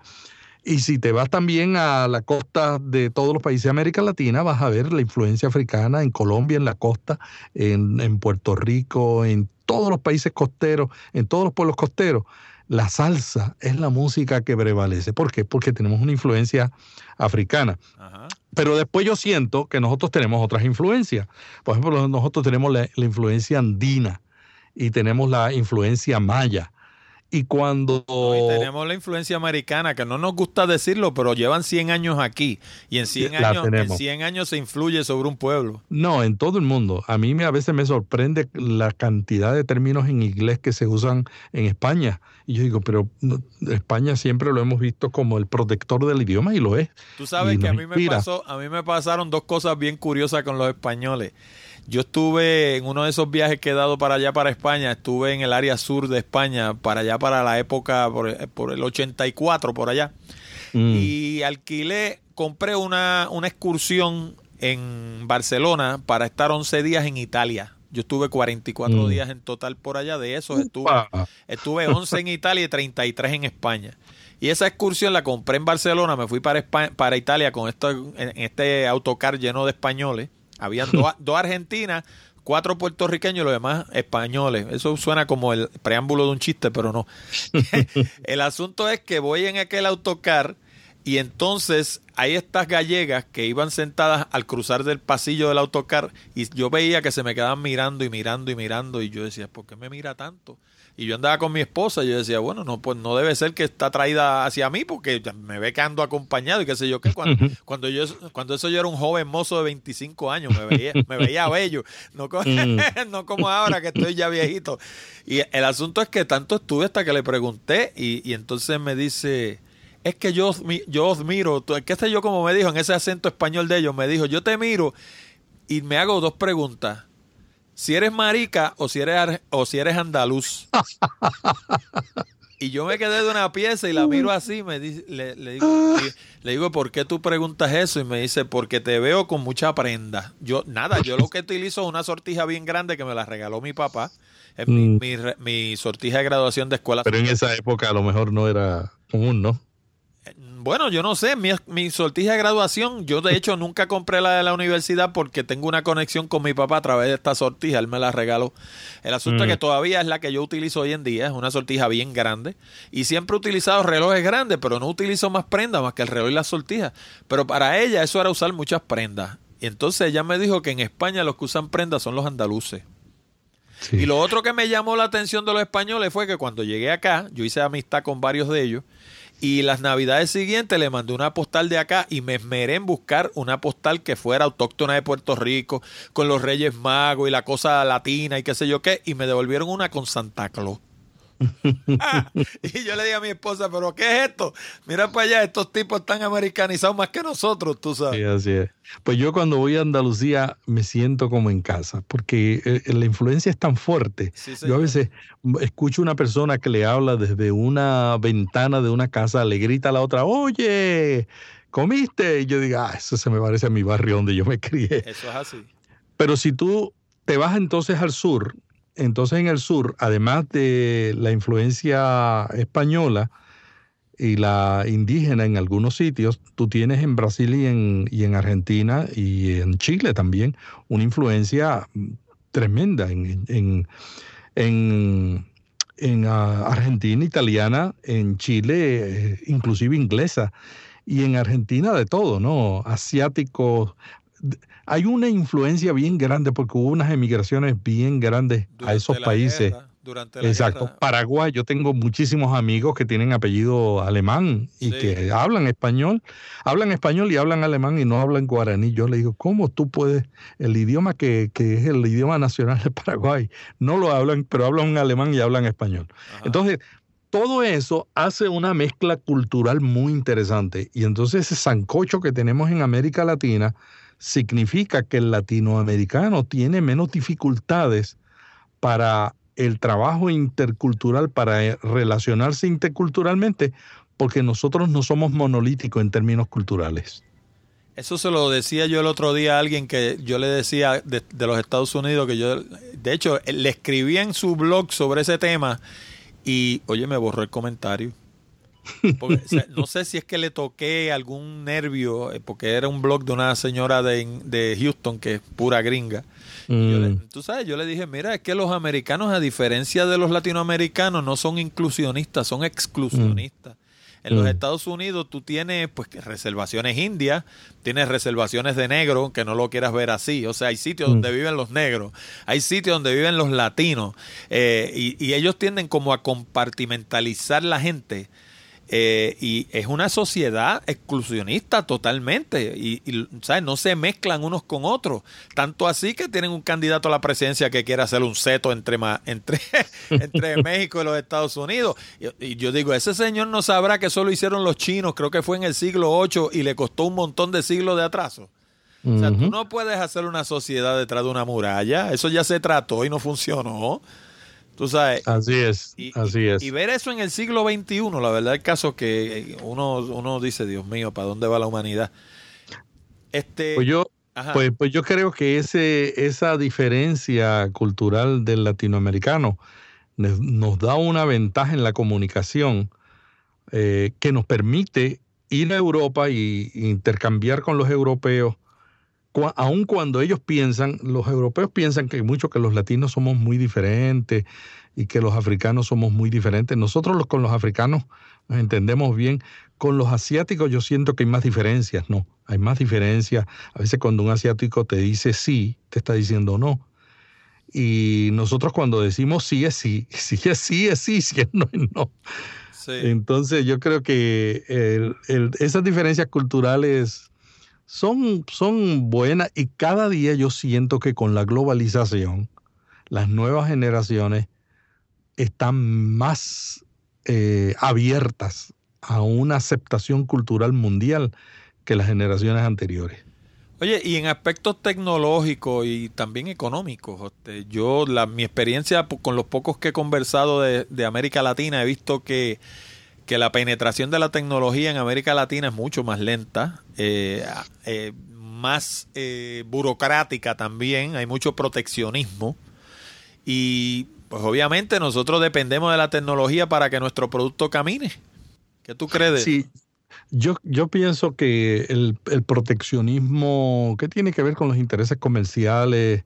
En América Latina, pues siempre venimos de una cultura en algunos países donde ciertas familias controlaban mucho, ¿no?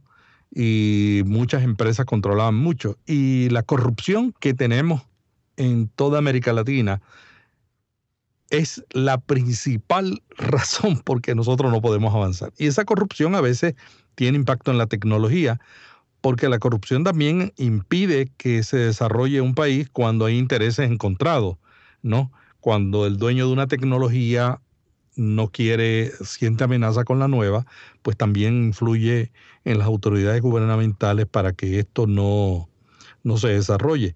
Sin embargo, fíjate, yo veo cada año más y más avance eh, rápido en el área de tecnología. O sea que yo creo que se le está yendo de la mano a los grandes controladores de las economías latinoamericanas, los que controlaban todo en América Latina. Por ejemplo, la exportación entre países, que era un área crítica, que es una de las razones por qué el, Amazon no, no ha tenido el impacto que ha tenido en América Latina, ni el comercio electrónico, por la cuestión de las fronteras que causan los países en, la cuestión de aduanas para evitar que un libro que se publique en un país se pueda distribuir en otro. Pero ya la tecnología lo está rompiendo. Yo tengo un amigo colombiano que tiene una red de más de 32 librerías online que venden libros eh, online electrónicos. Su librería se llama Librería de la U, especializada en libros académicos. ¿Librería de qué? De la U. Librería de la U de Bogotá. Jaime Iván Hurtado. Y este Jaime, que eh, trabaja conmigo, como es nuestro consultor de, de, comercio electrónico, él tiene una red que tú pones un libro en su librería y entonces 32 librerías que están en América Latina aproximadamente lo pueden bajar si tú compras el libro desde Argentina pues la lo compras en la librería de Argentina, la librería de Argentina, ¿eh? en una imprenta bajo demanda, que puede imprimir un libro, y se lo envía a la persona en Argentina.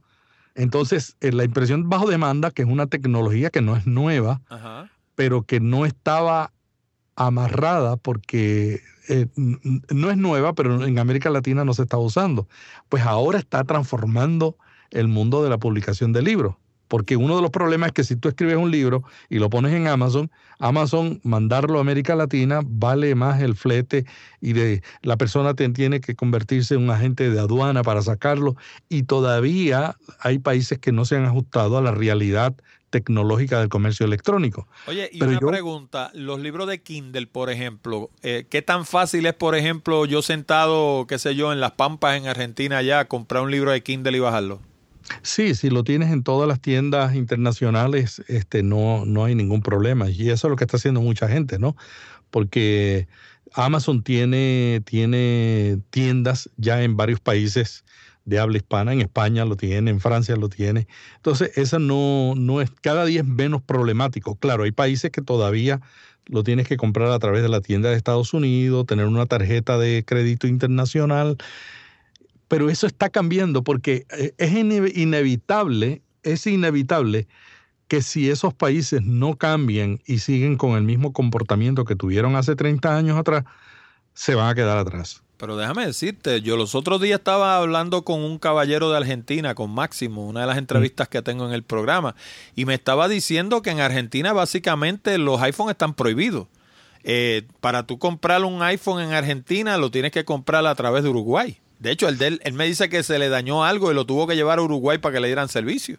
Sí, en México acaban de abrir la tienda de, Apple este mes. Oye, y yo creería, yo creería una yo, yo creería una cosa así de Haití. Pero, pero, de Argentina, tú sabes que es un país grande y que uno esperaría que sea un poco más moderno. Sí, no, hay, hay muchos sitios donde Apple todavía no tiene, no tiene tienda o no tiene lugares. Por ejemplo, yo tengo un, empleado mío que vive en Kenia y cada vez que nos vemos, él compra cosas en Estados Unidos, me las manda a mi casa y yo se las llevo en la maleta. Increíble. Porque en, Kenia no lo consigue y si lo consigue es a un precio extraordinario. Pero eso, yo creo que eso es cuestión de tiempo. O sea, la llegada de, de la tecnología está llegando, pero a veces en nuestros países cuando llega una tecnología, pues la, burocracia y a veces también la corrupción hace que impidan que entre otra. O sea, no, esa libertad de mercado a veces este, es restringida. Una pena, porque la verdad el caso que en la medida que seguimos haciendo eso, lo que nos seguimos quedando es atrás. Claro, claro. Y, y eso es lo que yo veo, el país que se quede restringiendo, restringiendo, restringiendo. Mm, va a llegar el momento. Por ejemplo, ahora mismo yo siento que uno de los áreas de tensión es con WhatsApp, porque WhatsApp tiene una, un impacto en las compañías telefónicas que le han pagado a los gobiernos en algunos países por una exclusividad, ¿no? Pero me estaba diciendo, precisamente me estaba diciendo el argentino que este individuo está entre la gente más eh, mejor cotizada en Argentina en términos de seguridad informática. Me, mm. estaba, me estaba diciendo que WhatsApp en términos de seguridad es terrible. Me estaba diciendo, me estaba diciendo el que no esté ahí que no se meta porque eso es una olla de, serpientes ahí. Sí, así es. Pero también hay países que no, para mucha gente, por ejemplo, significa viajar por todo el mundo y comunicarse con su familia sin tener que pagar esas este, extraordinarias tarifas de conexión que hay cuando tú viajas, ¿no? Entonces, para mucha gente resuelve un problema. Cuando la tecnología resuelve un problema, no hay gobierno ni ley que la, que la resuelva, porque la gente empieza a hacer presión, presión hasta que logra que se cambien las obstrucciones que permiten usar esa tecnología. Y luego que la gente empieza a usarla, empiezan a, hacer presión también en, en, áreas como la seguridad y otras áreas que realmente son importantes, ¿no? Estás escuchando Hablando de Tecnología y nos encuentra en www.hablandodetecnología.com. Bueno, y si ya te cansas de acumular likes, suscriptores, seguidores, conexiones, o sabe Dios qué, en las redes sociales, y no encuentras manera de convertirlos en beneficio económico para ti o tu empresa, entonces mi nuevo libro para el Kindle de Amazon, Desarrolla tu plataforma en terreno firme, es la solución que estabas buscando. Con Desarrolla tu plataforma en terreno firme, vas a aprender a desarrollar tu propia lista, a publicar un blog que no se afecte por los cambios de algoritmo de los motores de búsqueda, a publicar un podcast como este y desarrollar una audiencia mundial, a utilizar encuestas para conocer exactamente lo que quiere tu audiencia, a publicar libros que te proyecten como un autor, ayuden a hacer crecer tu lista y produzcan ingresos, a utilizar las redes sociales como artoparlante para promover tu propia plataforma en lugar de la de ellos y hacer crecer tu lista, celebrar seminarios presenciales y llevar a esos participantes a tu plataforma en la Internet, desarrollar y celebrar webinars que te proyecten como un experto, contribuyan al crecimiento de tu lista y te produzcan ganancias, usar el correo electrónico de manera legal y ética para comunicarte con tu audiencia y producir ingresos y hasta valerte del correo regular, un recurso en el que pocos piensan para atraer nuevas personas a tu audiencia, hacer crecer tu lista y edificar tu plataforma. ¿Y sabes qué? El 90% de las técnicas y estrategias descritas en este libro son las mismas que he utilizado por años para publicar blogs, podcasts, libros, páginas de internet y una infinidad de proyectos más. Por eso sé cómo funcionan y ahora por primera vez las comparto contigo en Desarrolla tu plataforma en terreno firme. Y ni siquiera tienes que tener un Kindle para leerlo, porque la aplicación de Kindle viene para iOS, Android, BlackBerry, Macintosh y Windows. Y además es 100% gratis. Ordena tu copia hoy mismo. Todo lo que tienes que hacer es visitar www.desarrollatuplataforma.com y te va a llevar directo a la página del libro en Amazon. Y ahora continuamos conversando con Melvin Rivera Velázquez. Oye, ayer se celebró, ayer fue, deja ver, no, el viernes se celebró el International Podcast Day. Mm. Y como la Serie Mundial, pues tú sabes, la Serie Mundial es mundial, pero todos los equipos que juegan son americanos, con excepción de uno o dos que son de Canadá. Pues yo sentí que el International Podcast Day era tan internacional como la Serie Mundial. Este, ¿qué tú, qué tú ¿Cómo tú viste, o sea, cómo tú ves y cómo tú viste el International Podcast Day? Porque yo entiendo que todavía en el lado latino de la cosa, como que no es muy internacional nada. No, y no solamente en el área latina, sino en, otra, en otras áreas. Por ejemplo, en, en Europa, Suecia, Finlandia, eh, Noruega, están creciendo en el uso de, los podcasts. Yo tengo amigos de Noruega que cuando le hablo, ¿qué podcast tú sigues? Me dicen una lista que yo digo, wow, yo no pensé que estaba tan, tan avanzado. Y me dicen, no, no, está creciendo. Entonces, cuando tú hablas internacional, tiene que ser realmente internacional. Yo, a mí me alegra que lo hayan comenzado porque es un inicio. Seguro. Eh, es un, un deseo de comenzar algo internacional que tiene que ir evolucionando hasta que sea más inclusivo, ¿no? Eh, si es internacional. El contenido que yo estuve escuchando, yo escuché varias horas durante varias horas en el día, no, no estuve todo el tiempo. Hubo alguno que me gustó mucho, otro me pareció un poquito más comercial, ¿no? Promoviendo un producto, pero también la persona estaba allí dando su tiempo gratis, de alguien le tenía que pagar su tiempo. Seguro. Entonces, no, no, tampoco critico eso. Sin embargo, la parte en español empezó en español, luego cambió, empezó en inglés, luego terminó en español.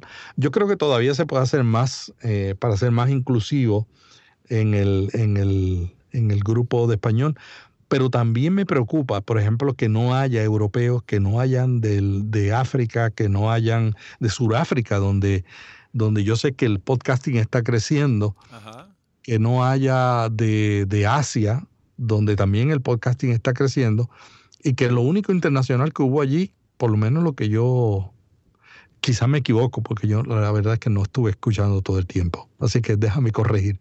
Pero lo que la presencia que más vi, que yo le presté más atención, fue a la hispana. Entonces yo creo que estuvo bien, qué bueno que tuvimos a Josh Green y a varios allá participando, pero que sería bueno tomar más participación en el, en el evento para que para, por ejemplo, yo, yo, en vez de tener un mantenedor que está las 24 horas, el, el fundador de este movimiento, yo hubiera preferido que él hubiera tenido gente de diferentes países.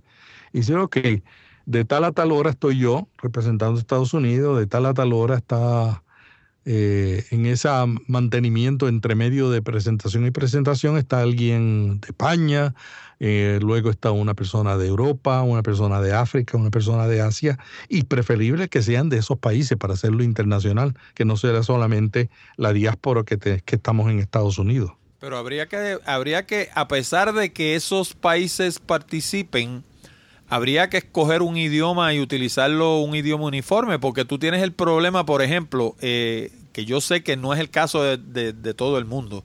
Eh, yo nací en Nueva York, yo hablo un inglés como un americano y hablo español también, pero el, grueso de los norteamericanos no habla español. Así que si tú haces un International Podcast Day y de momento brincas a Málaga y te salen hablando allá con la Z y la vaina, el americano apagó el canal porque él no entiende nada. No, y eso yo noté que pasó, empezó a bajar la audiencia. Algunos se quedaron, algunos que tienen ya más un espíritu internacional, pero, pero es una, es una realidad. Por eso quizás, quizás podría ser eh, eh, los, los, canales, porque nosotros no tenemos que estar escuchando, por ejemplo, los que no hablan inglés y, y hablan solamente español, pues no tienen necesidad de estar a las 24 horas, pero debiera eh, tener una presencia claro. en, más, más, ah, más sólida, ¿no? Sí, no, de hecho yo he notado en América Latina particularmente, eh, el otro día estuve hablando también con, otro muchacho de, Venezuela, un joven, no un muchacho, un joven de Venezuela que se llama Keiner Chará, y me estaba diciendo que por ejemplo en Venezuela y en Colombia el, el inglés es flojo. O sea, no, eh, de hecho en Puerto Rico no nos podemos jactar de eso, porque en Puerto Rico yo siempre he dicho, y las estadísticas, de hecho hay estudios que lo demuestran, que la penetración del inglés es como de un 10%. O sea, gente que sean 100% bilingües, los demás machacan el inglés, pero que lo hablen perfecto los dos, eh, quizás 10% de la población. Pues me estaba diciendo que en el Charac, en América Latina, pasa algo similar. Y entonces, si tú los pones a ellos a hacer podcasting en inglés, va a pasar lo mismo. La diferencia de América Latina con Puerto Rico es que en Puerto Rico se obligó a la gente a hablar inglés. En el principio de siglo querían que el idioma del país fuera el inglés. y para hubo, transculturizarlo trataron de cambiar la educación al inglés y entonces ahí empezó la resistencia. Yo tengo amigos en Corea del Sur, donde voy a menudo, y yo le pregunto, ¿ustedes tienen clase de inglés en la escuela? Me dicen, sí, nosotros enseñamos inglés como en Puerto Rico se enseña inglés en las escuelas. Eh, uno está desde el primer grado hasta el grado 12 tomando inglés. Yo digo, ¿por qué no hablan inglés? Y me dicen, porque no, nos obligan y como nos obligan a tomar la clase de inglés, ellos no sienten la necesidad. Entonces... Pero fíjate, yo creo que eso es una postura, eso es una postura de, niñería desde, mm. a, nivel de pueblo entero. O sea, mm. porque cuando tú lo analizas, en saber buen inglés, o sea, cuando mis hijos entraron a la escuela, para mí el criterio principal, antes de que aprendieran de computadora y todas esas otras boberías, porque yo dije, eso se lo enseño yo, eh, era que aprendieran un inglés. Y mis hijos, los dos, estudiaron en un colegio bilingüe y el hijo mío está en Oklahoma hoy en día y te habla y tú juras que nació en Oklahoma. Habla un inglés perfecto. Y, mi, y mi hija también. Y porque yo me ocupé de eso. Porque yo pienso que en el mundo, si, o sea, el, conocimiento primero que no ocupa espacio. Esa es mi, ah, una de mis, mis frases favoritas. Y lo otro es que yo pienso que eh, no solamente inglés, si tú puedes saber alemán y puedes saber chino, mejor todavía. Y eso es algo que caracteriza más a los europeos. Cuando yo he estado en España, yo he notado que el español promedio, igual que el francés y el italiano, te habla tres o cuatro idiomas. El, todos los europeos hablan más de un idioma pues. y hablan inglés, hablan la lengua de su país y algunos hablan otra lengua que no es la de su país ni es el inglés. Entonces, ese, pero eso también va en la formación de que se te enseña el idioma y se te, se, te enseña el valor de aprender otro idioma. Correcto. Yo, y yo creo que en América Latina las nuevas generaciones están, yo veo más muchachos aprendiendo inglés en América Latina que nunca había visto en mi vida, porque la globalización hace que estos muchachos estén todo el tiempo en YouTube y ellos están viendo videos en inglés y dicen, pero no lo entiendo. Entonces, inclusive muchachos de familias pobres que normalmente no, no tenían acceso a, a escuelas como las familias acaudaladas en América Latina, que eran las que más tenían acceso a, educación bilingüe. Entonces ahora está, está siendo, popularizándose más. Y el podcasting, lo comenté los otros días, el podcasting me estoy dando cuenta que está sirviendo a eso, porque uno de los podcasts, de las categorías de podcast que más está creciendo en América Latina es la de enseñanza del inglés como el segundo idioma.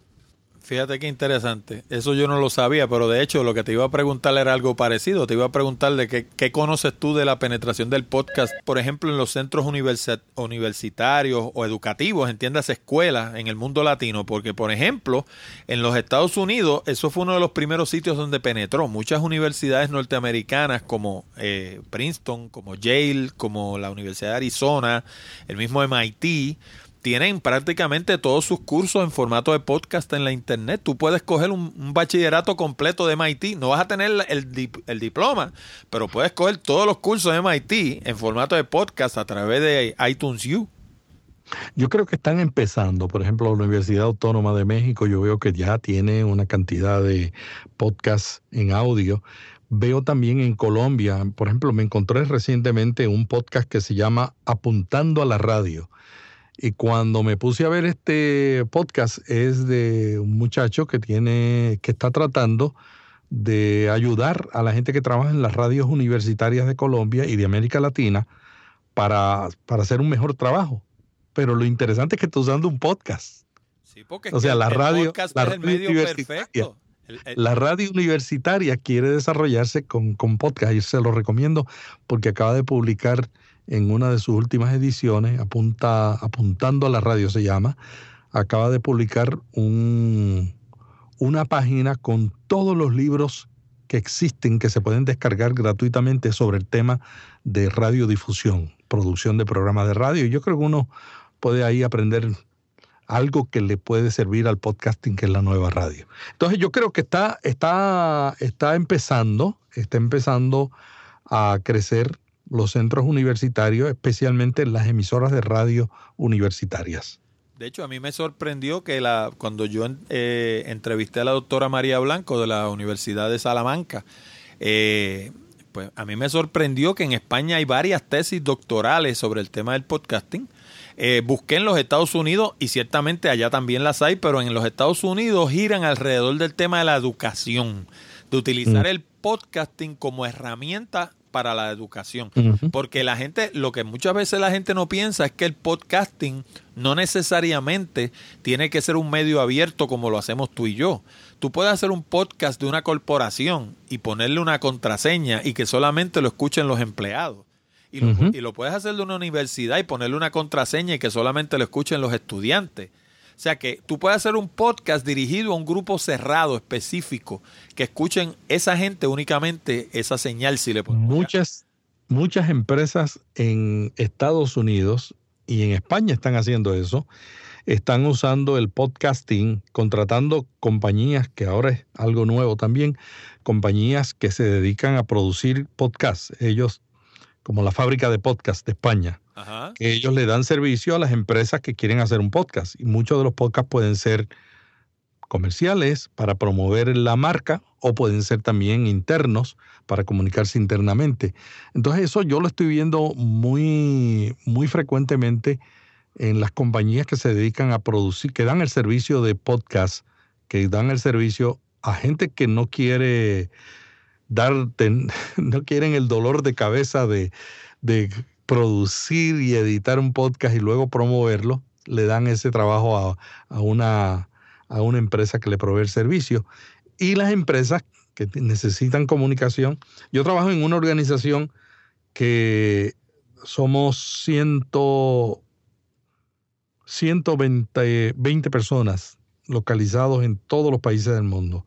Ahora mismo yo estoy a cargo de dos departamentos, publicaciones y proyectos, y en el área de proyectos tengo un empleado que vive en Laos, tengo un empleado que vive, una, persona que vive en Australia, tengo una persona que vive en Kenia, uno en Miami, uno en África, en otra parte de África, este, y así por el estilo. Entonces, una de las cosas que yo siempre trato de que hagamos cómo mantenernos comunicados, porque cuando tú trabajas en diferentes horarios de trabajo, por ejemplo, cuando hacemos una reunión, el de Australia tiene problema porque cuando es la mañana para mí en Miami, es la noche, tarde en Australia del día anterior.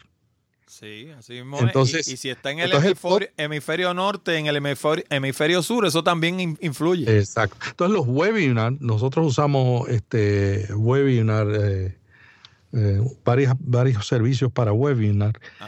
Y eso no resuelve el problema, pero yo, yo, he estado pensando y se lo he comentado a algunos colegas, nosotros debiéramos crear un podcast que permita, em, además, porque una cosa que yo encuentro, la comunicación es repetición. Yo me imagino que tú tienes mucha experiencia en eso. Si tú estás en una compañía y tú quieres comunicarte con tu personal y solamente usas un medio y le dices, vamos a publicar un boletín o una revista como las que tú hacías para la farmacéutica, no debe ser el único medio, porque la gente, yo he descubierto y, lo, lo afirman muchos comunicólogos, que necesitan recibir un mensaje seis veces para realmente, alguna gente, para realmente prestarle atención y mirar las implicaciones. Hay gente que tú le mandas un boletín y a la primera la soltá, lo leyó y entendió lo que tú querías decirte. Y otra gente que tienes que mandarle un boletín, luego tienes que mandar otro boletín diciéndoselo con otras palabras, y luego le puedes mandar un podcast, porque el audio es totalmente diferente. Tú haces énfasis con la voz que no puedes poner en la letra. En la letra es el uso del idioma, que también es importante y que se puede lograr mucho un buen escritor pero no, no tiene esa intimidad que tiene la voz. La voz, uno hace una pausa y dice mucho. Sí, y no la tonalidad. pones, tres puntos suspensivos y no es lo mismo que una pausa. Claro, y la tonalidad en la que tú dices las cosas, y o sea, el, el, la voz tiene parte de lo que se conoce como lenguaje corporal cuando yo, de hecho, yo soy bien fanático. Esta tarde yo tengo una entrevista con un caballero y es una entrevista presencial. Nos vamos a reunir en un salón de conferencias y yo pongo dos micrófonos y una consolita y lo entrevisto a uno, cada uno al lado de la mesa, ¿no? A un lado de la mesa. Y obviamente tú tienes la ventaja de que al tener la persona al frente, pues tú tienes un lenguaje corporal que pues, a través de Skype, por ejemplo, no lo tiene. Este, y, y esto ah, me encanta, es muy distinto, tú sabes. Yo creo que esa va a ser la nueva fase del podcasting. El uso, cuando las empresas descubran que en ese deseo de comunicarse con su personal, que antes lo hacíamos con newsletter, con webinar, nosotros a veces hacemos webinar y, yo le digo, pero es que la gente no va y a veces la gente, hay un, hay un video en YouTube muy, muy famoso de una reunión por Skype y muestra a alguna gente que está entretenida haciendo otras cosas mientras el, que dirige la reunión por Skype está hablando, ¿no? O sea, no es lo mismo una conversación presencial y no es lo mismo que la persona tenga la oportunidad de escucharlo y escuchar los cambios de tonalidad, los énfasis. Cuando tú dices una cosa y dices, no, esto es, tengo que prestar atención porque el énfasis que utilizó fue diferente, que tú no logras, no siempre lo logras con la página impresa. De hecho, una, dos de las cosas que yo aprendí en esos 25 años que yo estuve en el mundo de la farmacéutica es que para tú ser un buen comunicador tú tienes que hacer dos cosas bien importantes. Tú tienes que aprender a escuchar y tienes que aprender a observar. Mm. Por ejemplo, esto que tú me dices de los muchos medios, yo lo ponía en práctica en la farmacéutica y muchas veces, pues de primera intención, no, no lo recibía bien la gerencia porque no lo veían, no lo entendían. Por ejemplo, hubo una farmacéutica donde yo tenía que llevar una serie de mensajes y entonces, pues obviamente, uno de los medios pues fue el periodiquito, como tú dices, el, newsletter, ¿no? Pero aparte de eso, por ejemplo, nosotros pusimos un pequeño monitor de televisión en la fila de la cafetería, por ejemplo. Mm. ¿Por qué en la fila de la cafetería? Él quería ponerlo, o sea, la gerencia lo quería poner en la cafetería en el monitor grande. Y yo le decía, ¿cuáles son las dos cosas que tú miras cuando tú estás almorzando? Tú miras lo que tú te estás comiendo y miras a la persona que tiene al frente que es con la que estás conversando. That's it. El monitor es aquel que está allá. Eso es ruido de trasfondo. Eso nadie le hace caso. Ahora, si tú pones un monitor en la fila, la gente que está en la fila no tiene otra cosa que hacer que esperar. Así que van a ver ese mensaje. Y tú sabes dónde más yo ponía mensaje. Yo ponía, yo hacía camisetas y ponía un mensaje en la espalda. Porque cuando tú estás en la fila de la cafetería, el que está de frente a ti, este, lo que te está mostrando es la espalda. Así es. Y otro sitio donde ponía mensajes, por ejemplo, eran los urinales en el baño. Cuando tú te, mm. te paras a orinar, al frente de ti que tú tienes una pared pues si tú pones un, o sea, eso es una audiencia cautiva, hermano. O sea, ese individuo está ahí no tiene otra cosa que hacer que mirar para el frente. Y si estás en la atención. Y si está en el retrete ni hablemos. Lo único que tiene es la puerta, está sentado allá adentro haciendo su negocio y lo que tiene al frente es la puerta. Ese es un prime real estate para tú poner un mensaje. Claro. Porque el que se sienta ahí no tiene otra cosa en qué pensar que lo que tiene al frente. Pero a veces no pensamos en esas cosas, pensamos en lo obvio. Tú sabes, pero hay que, hay que pensar fuera de la caja, eh, explorar otras alternativas. Oye, a mí me está curioso que yo, yo no sé si llamarles el royalty del podcasting en los Estados Unidos o, o una claque aparte, yo no sé ni cómo llamarle. Pero yo cuando yo empecé en el mundo del podcasting, yo toda la vida he escuchado mucho un caballero que se llama Leo Laporte. Y Leo Laporte junto con otro caballero que siempre, eh, ellos son básicamente cuates. El otro es Andy Inatko, mm. del, Boston Globe. Ellos hacen varios programas de la red esta que tiene Leo Laporte, ¿verdad? Tweet. ajá, tweet, correcto. Y sin embargo, tú no los ves a ellos en el mundo de los podcasters.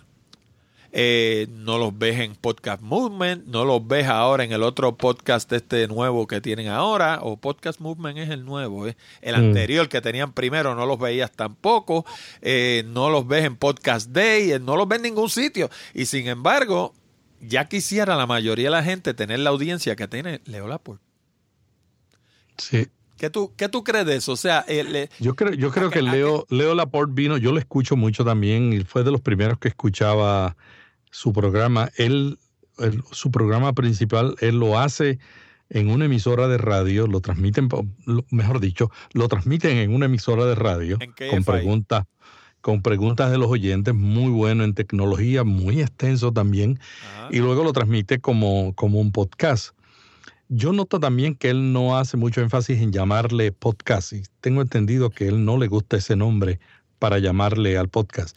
Pero él fue de los pioneros que vio en el medio de audio bajo demanda y cambió de la radio y la televisión, que eran los medios que él utilizaba, a utilizar una combinación de radio con podcast y luego la mayoría de los nuevos programas son más podcast que, radio y podcast. De hecho, el, único que él tiene que es radio realmente es The Tech Guy, porque los demás, son, los demás son podcasts. Son podcasts, sí. Y sin embargo, eh, ya te digo, yo lo veo que él se queda como en su propio carril, como que él no, como que no se mezcla con el resto del grupo.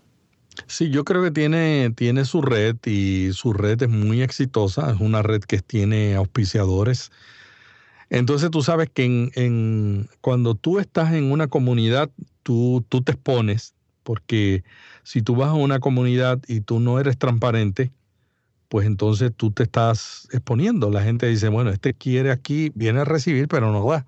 Entonces yo creo que alguna de la gente que no están en la comunidad podría ser, quizás yo esté equivocado, podría ser que, que no quieren exponerse a revelar todos sus secretos, todos sus secretos, porque también ellos viven en un mundo competitivo de otra gente que quisiera lograr los mismos. las redes de, de podcast están creciendo en Estados Unidos y ahora con el anuncio de Nielsen que va a medir la audiencia de los podcasts el año que viene, definitivamente vamos a ver más redes y más gente apuntando al podcast para como un medio de conseguir auspiciadores, cosa que ahora mismo no es. Ahora mismo el podcasting es otra cosa. Pero ¿y qué tú crees de eso? Porque yo estuve mirando eso y lo que yo veo es que ellos le por lo menos yo veo que van a aplicar criterios de radio al podcasting.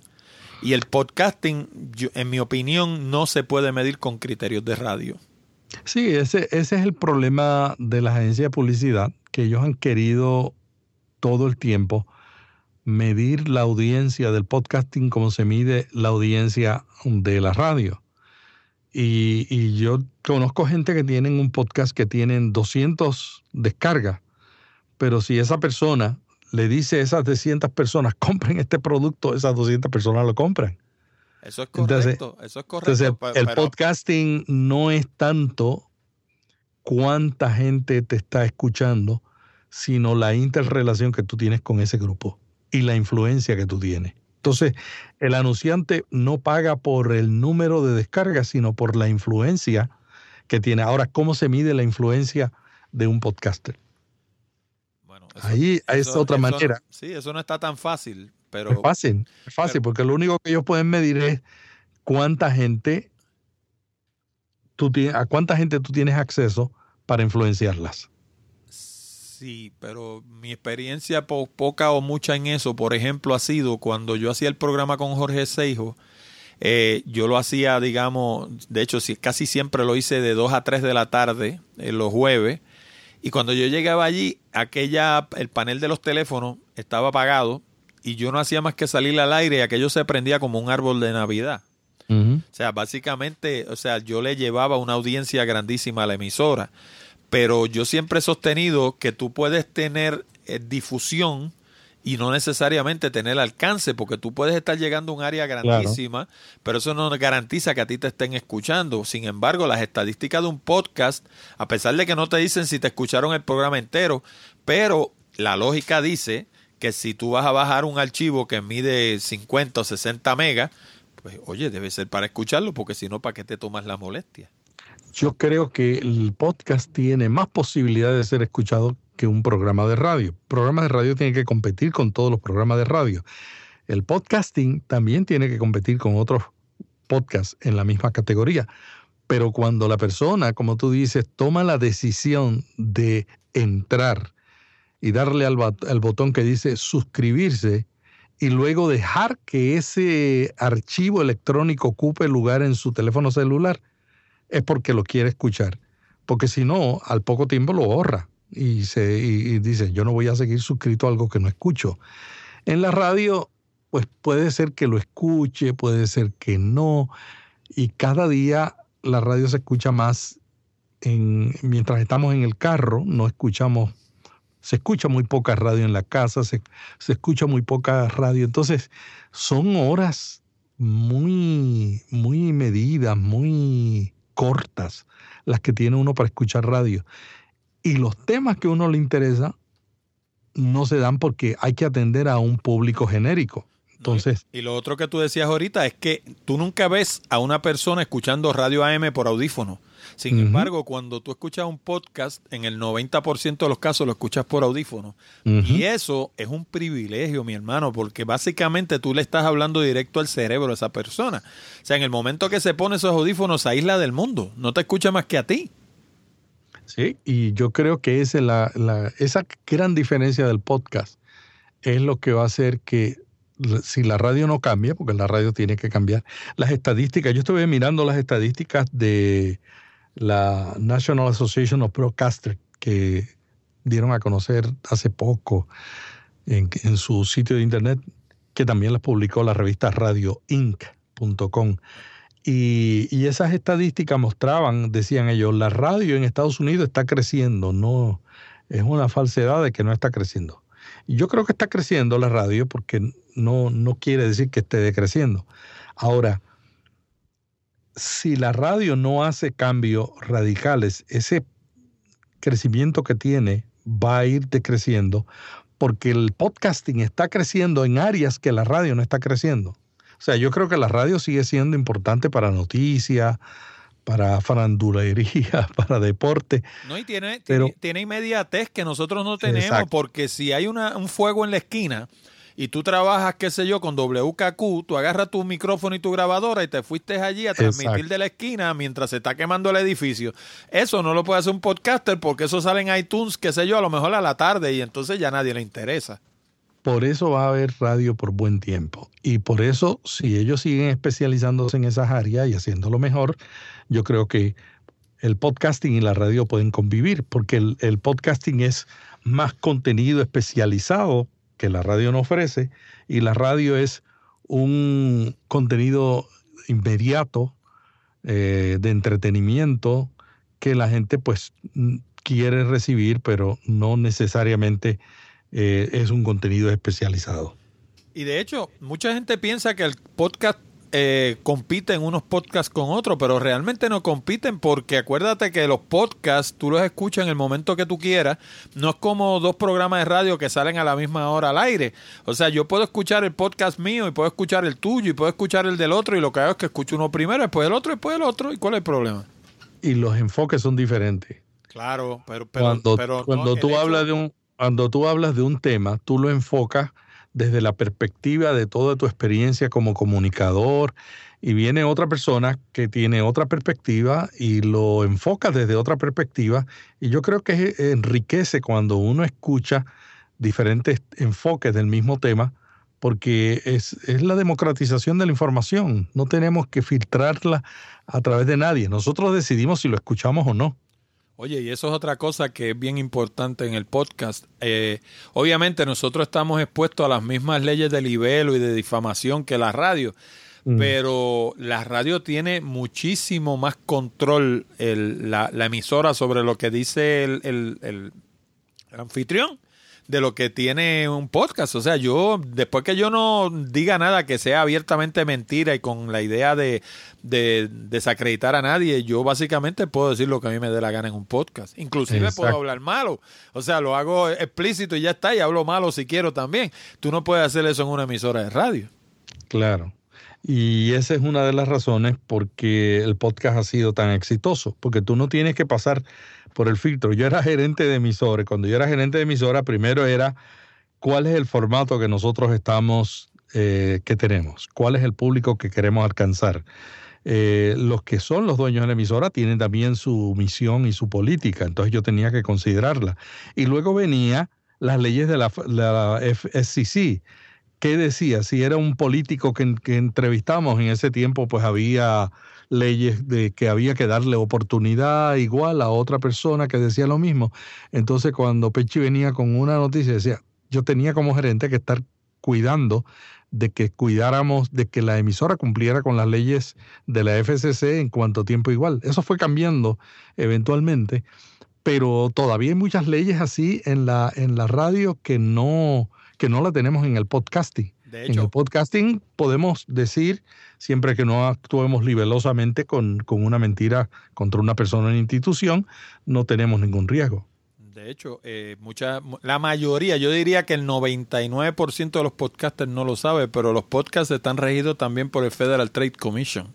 Mm. Y en el momento que tú pones algo en el podcast o lo anuncias o algo con fines de que se venda, lo que le llaman una venta de afiliado, está regido por el Federal Trade Commission. Y yo no veo prácticamente con excepción del mío, yo no conozco más que, bueno, conozco de uno más que tiene todos los disclaimers del FTC, que es el de Michael Hyatt que de hecho fue, ah, de, fue de quien yo aprendí a poner esos disclaimers porque yo no los ponía. Yo sabía de eso porque lo estudié en comunicación en la universidad, pero no lo hacía. Él, él fue el primero que yo vi haciendo eso y con excepción de Michael Hyatt y yo, yo no conozco a nadie más que ponga disclaimer en, en su podcast de que los anuncios son de afiliado y de que tú vas a obtener una ganancia si eso, si el oyente compra algo de lo que tú recomiendas en el programa, ni nada de esas cosas. O sea, la mayoría de la gente hace esto bien, bien artesanal, tú sabes, medio, medio, medio, qué sé yo, folclórico así, sin pensar mucho lo que están haciendo.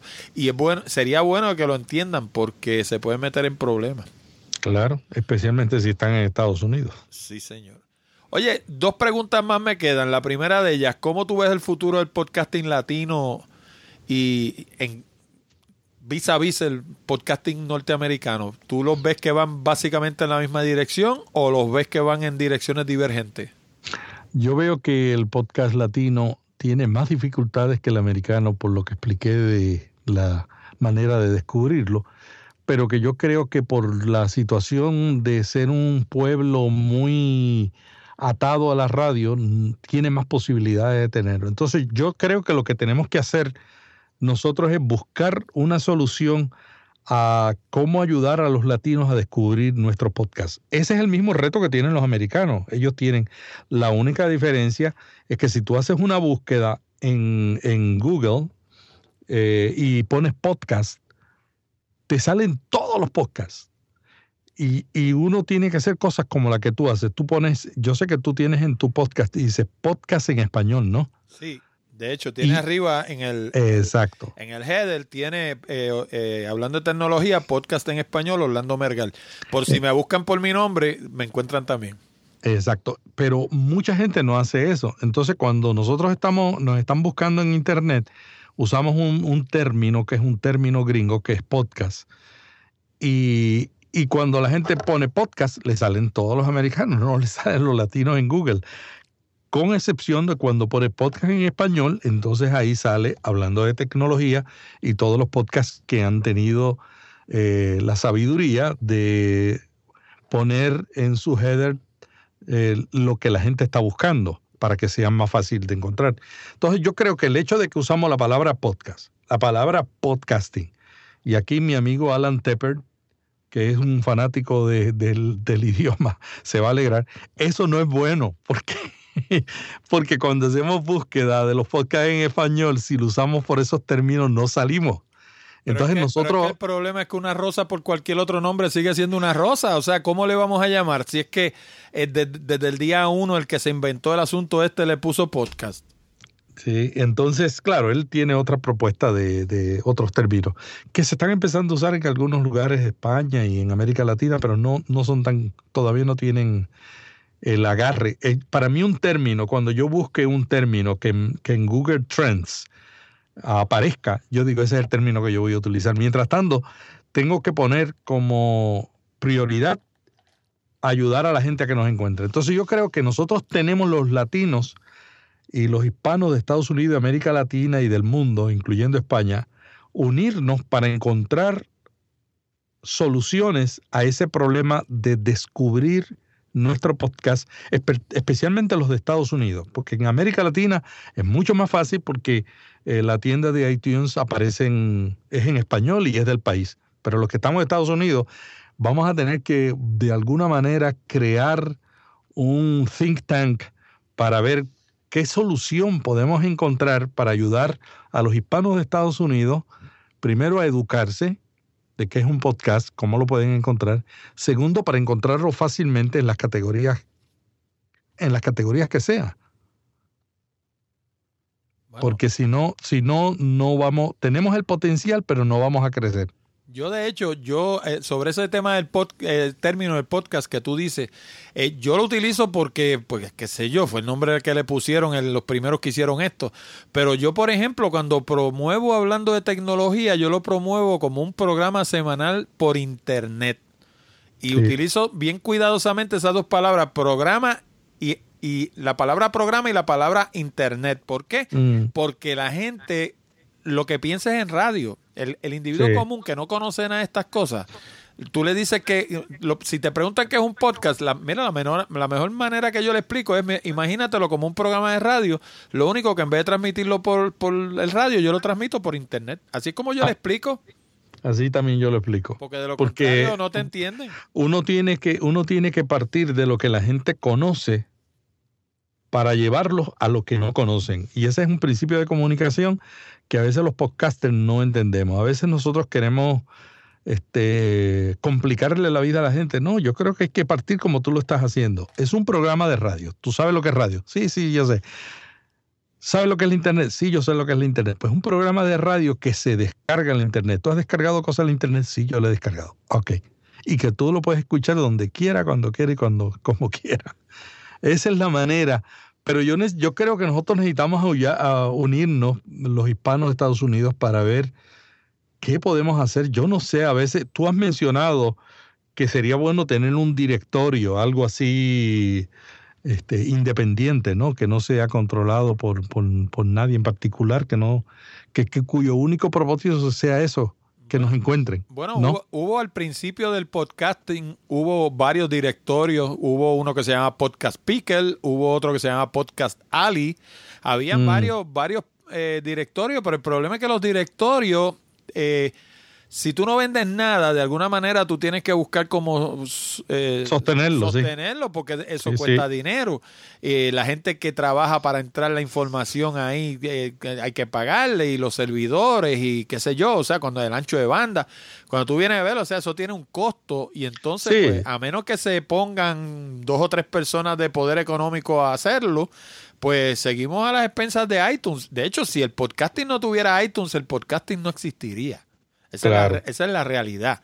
Porque a mí, de cada 10 oyentes que me llegan, por lo menos me llegan 6 por iTunes o algún derivado de iTunes. 6 o 7, por lo menos. Sí, yo creo que eh, no, no es que iTunes esté mal y no es que no esté contribuyendo, hay que estar allí, pero no es suficiente para el que hable español en Estados Unidos encontrarnos. Entonces, es como además de iTunes, no es que dejemos iTunes, como además de iTunes, le damos a la gente una oportunidad eh, de, encontrarnos. y la otra cosa... estoy, abierto a participar en eso y de hecho eso es otra cosa que yo, no, que yo noto en el podcasting latino, que es que no tendemos a intercambiar tantas impresiones como intercambian los americanos. Hay este, como yo le digo, el grupo de los gurús. Mm. en Estados Unidos hay un, grupo de gente que tú y yo los dos sabemos quiénes son, mm. que, son los que todo el mundo mira como que son los que saben mucho de podcasting.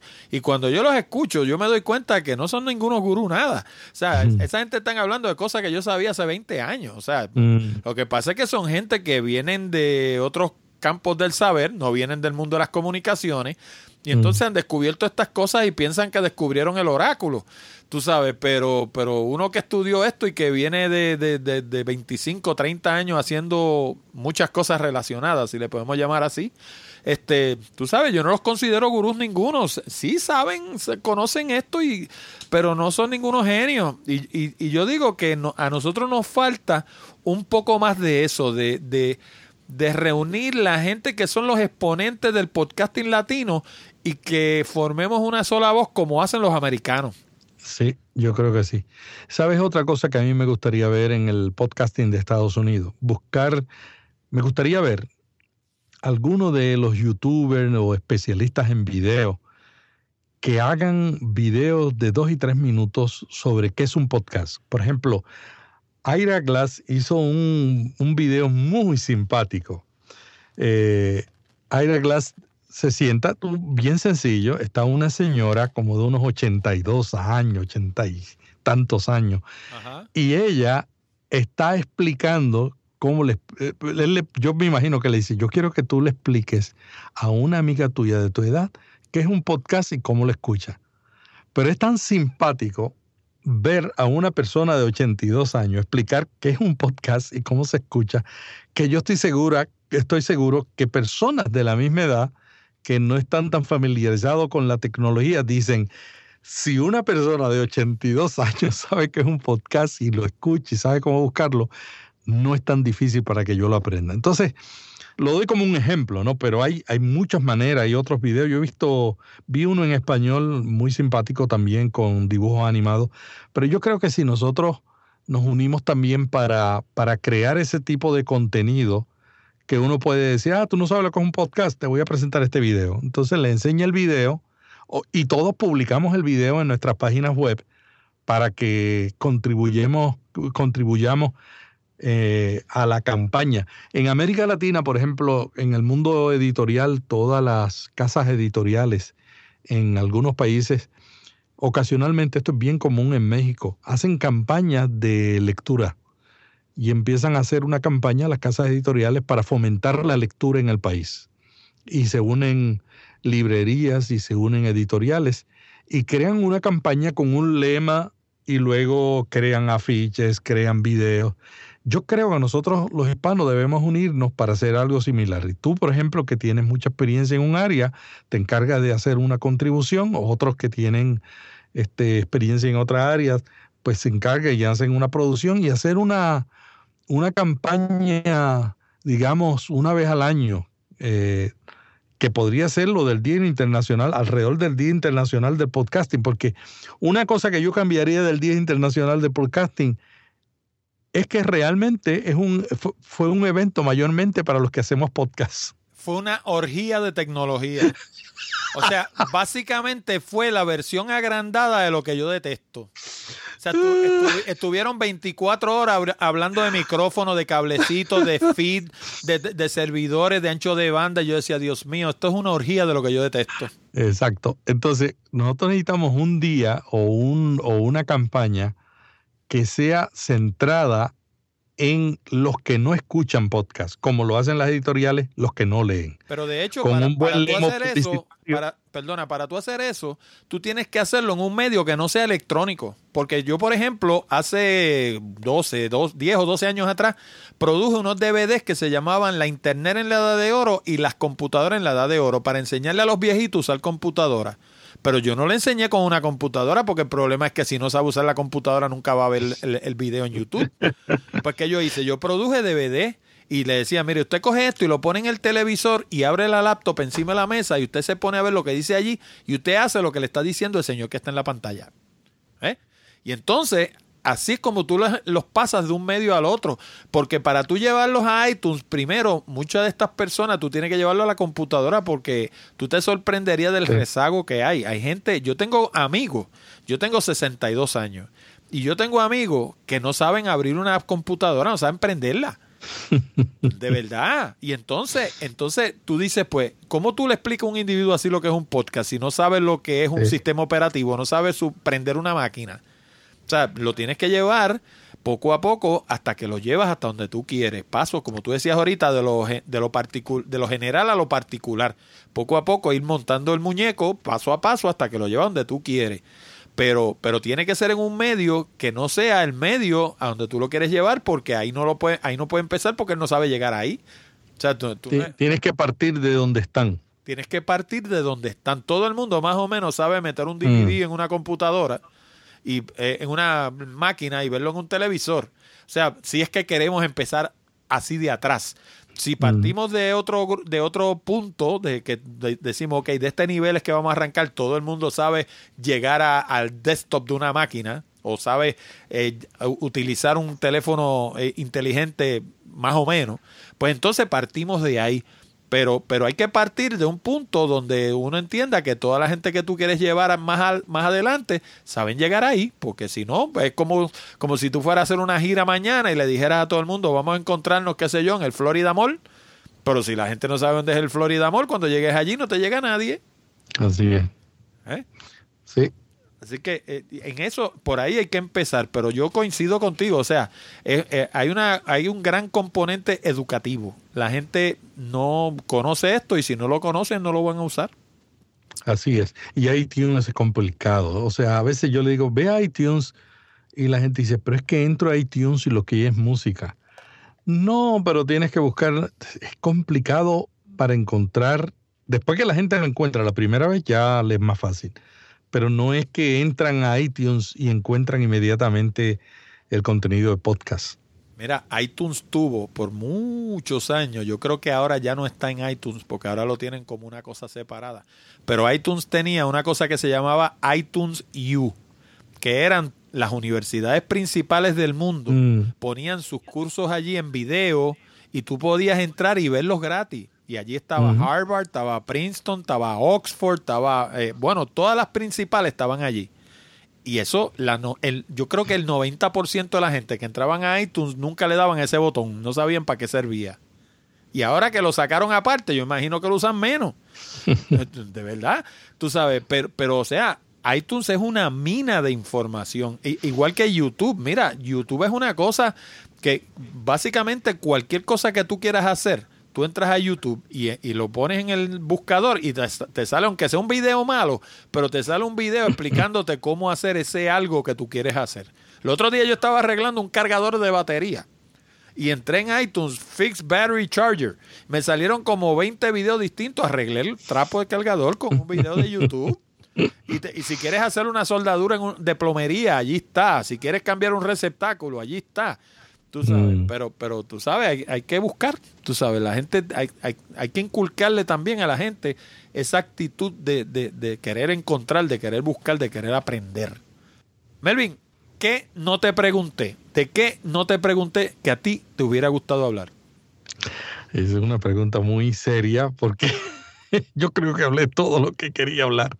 Sin embargo, yo creo que lo más importante que yo siempre, que yo he aprendido y que yo quiero repetir ya al cerrar la entrevista, es que no nos desanimemos por las dificultades que podemos encontrar al producir un podcast. Yo tengo muchos amigos que sé que tienen talento para hacer un podcast, que, que tienen pasión, pero miran y lo ven complicado. Y dicen, yo no tengo el tiempo. Yo creo que el podcasting tiene un valor único, único, que es establecer relaciones. Es que tú estableces una conexión con el oyente que ningún medio te da. Y yo creo que todos tenemos algo que comunicar, algo que compartir. Y lo que tenemos que hacer es buscar la manera de estructurarnos, de definir por qué lo hacemos, lanzarnos a hacerlo y hacer como el pez. Uno, uno aprende a nadar en el agua. Hay gente que no se lanza porque quiere aprender y dice, no, es que, todavía no he grabado, pero lo voy a hacer y pasan años y años. No, hay que lanzarse al agua, tirarse al agua y empezar a nadar y entonces así es que uno aprende a nadar. Yo aprendí a nadar en la YMCA en Nueva York. Y en la YMCA te daban clases de, te enseñaban a nadar en los llanitos y qué sé yo, y te daban clases y llegaba un día que te paraban encima del trampolín y te decían tírate. Un trampolín que estaba a un pie del agua, no era en el de allá arriba que tú te tienes que tirar enclavado, sino un trampolín que estaba como un pie sobre el agua. Pero básicamente ahí habían siete pies de agua, ahí tú no dabas pie, ahí tú tenías que nadar. Y te decían tírate. Y si tú no te tirabas, te daban un empujón. O sea, vas a mm. nadar o vas a nadar, a como de lugar. Y yo aprendí a nadar en la YNCA y aprendí así. Primero aprendí en los llanitos, pero el día que me fui a tirar, no estaba medio escamado, me dieron un empujón y salí, salí nadando. O sea, es como tú dices, hay que tirarse al agua, porque no, no se puede nadar en lo seco. Melvin, ¿cómo te encuentra la gente? La gente que quiera saber de Melvin Rivera, ¿dónde lo encuentra?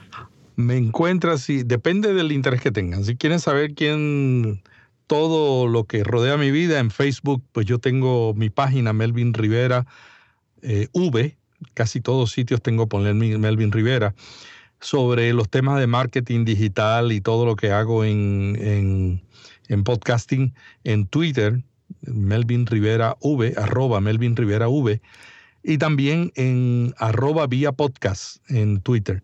Y también en, en, ah, en, en, Facebook tenemos el grupo Solo Podcasting. Es un grupo que iniciamos el año, este año fue, em, lo empezamos, y donde estamos dialogando sobre las tendencias sobre el podcasting. Y sobre el podcast que yo hago de liderazgo, comunicación y Biblia, cambio180.com. Si a usted le interesa el tema de la comida sana, yo hago un blog que se llama micocinavegetariana.com, que no he hecho todavía el podcast. Ese es el próximo podcast que voy a hacer de comida sana y me puede conseguir allí en mi cocina vegetariana. Esos son los lugares donde yo más frecuente. Estoy en otros sitios, pero ahí, ahí me puede conseguir. Me da gracia que hables de eso de la comida porque ahorita, como dentro de hora y media, voy a entrevistar a un chef que, entre otra gente, ha estado con e-, Emery allá en Estados Unidos y con un montón de mm. chefs famosos. Un chef de aquí de Puerto Rico. Se lo tengo de sorpresa a la audiencia. Mm. Pero vamos a hablar de la gastronomía y la tecnología. Mm. La gente piensa que la, que la tecnología no ha llegado a la cocina. ¡Uh! Se van a sorprender. Mm. Melvin, no puedo más que darte las gracias. Ha sido una conversación interesantísima. Hemos hablado de un millón de cosas. Como dije al principio, los caminos por los que lleva la vida uno, pues muchas veces son caminos extraños y que uno no se explica cómo se mezclan unos con otros. En mi caso, pues la ciencia con la comunicación. En el, en el caso tuyo, pues la religión con el podcasting. Eh, pues uno se pregunta, ¿y cómo es eso? Pues mira, el hecho de que tú estés en todo ese asunto de las Biblias hace que tú puedas visitar un montón de países y cada vez que vas a un país de esos, pues puedes ver qué están haciendo los podcasteros allá. y relacionarte, con, e, relacionarte con ellos y todo ese tipo de cosas. Así que yo me imagino que una vez tú llegas a tu casa no querrás saber de los aviones, pero, pero mientras tanto te da la oportunidad de abrir las alas y, ver un mundo completo que muchos de nosotros no podemos más que imaginarlo. Así que nada, no puedo más que de nuevo darte las gracias por haber participado en Hablando de Tecnología. Muchas gracias y hasta la próxima. Sí, señor. Bueno amigos y amigas, con esto llegamos al final de esta edición de Hablando de Tecnología con Orlando Mergal. Recuerda que puedes enviar tus preguntas, comentarios y sugerencias a la dirección de correo electrónico contacto arroba hablando de tecnología.com o a través de la pestaña de SpeakPipe que está en la orilla derecha de nuestra página de internet. También te recuerdo que este programa llega a ti como una cortesía de Accurate Communications. Si necesitas servicios de comunicación de excelencia para tu empresa, como redacción en inglés o en español, traducción, producción de video digital, colocación de subtítulos para video, fotografía digital, servicios de audio, páginas de internet, blogs, diseño de libros electrónicos o inclusive producir un programa como este. Llámanos al 787-750-0000 para una consulta o visítanos en la internet en www.accuratecommunications.com. Además, te exhorto a visitar nuestras otras propiedades en la internet, como nuestro blog Picadillo, donde encuentras casi 300 entradas sobre negocios, comunicación, tecnología y otros temas de interés. Encuéntralo en www www.picadilloblog.com. También te invito a visitar Puerto Rico Photography, donde encuentras cientos de imágenes hermosas de la isla del encanto para adornar tu hogar u oficina. Encuéntralo en www.puertoricophotography.com.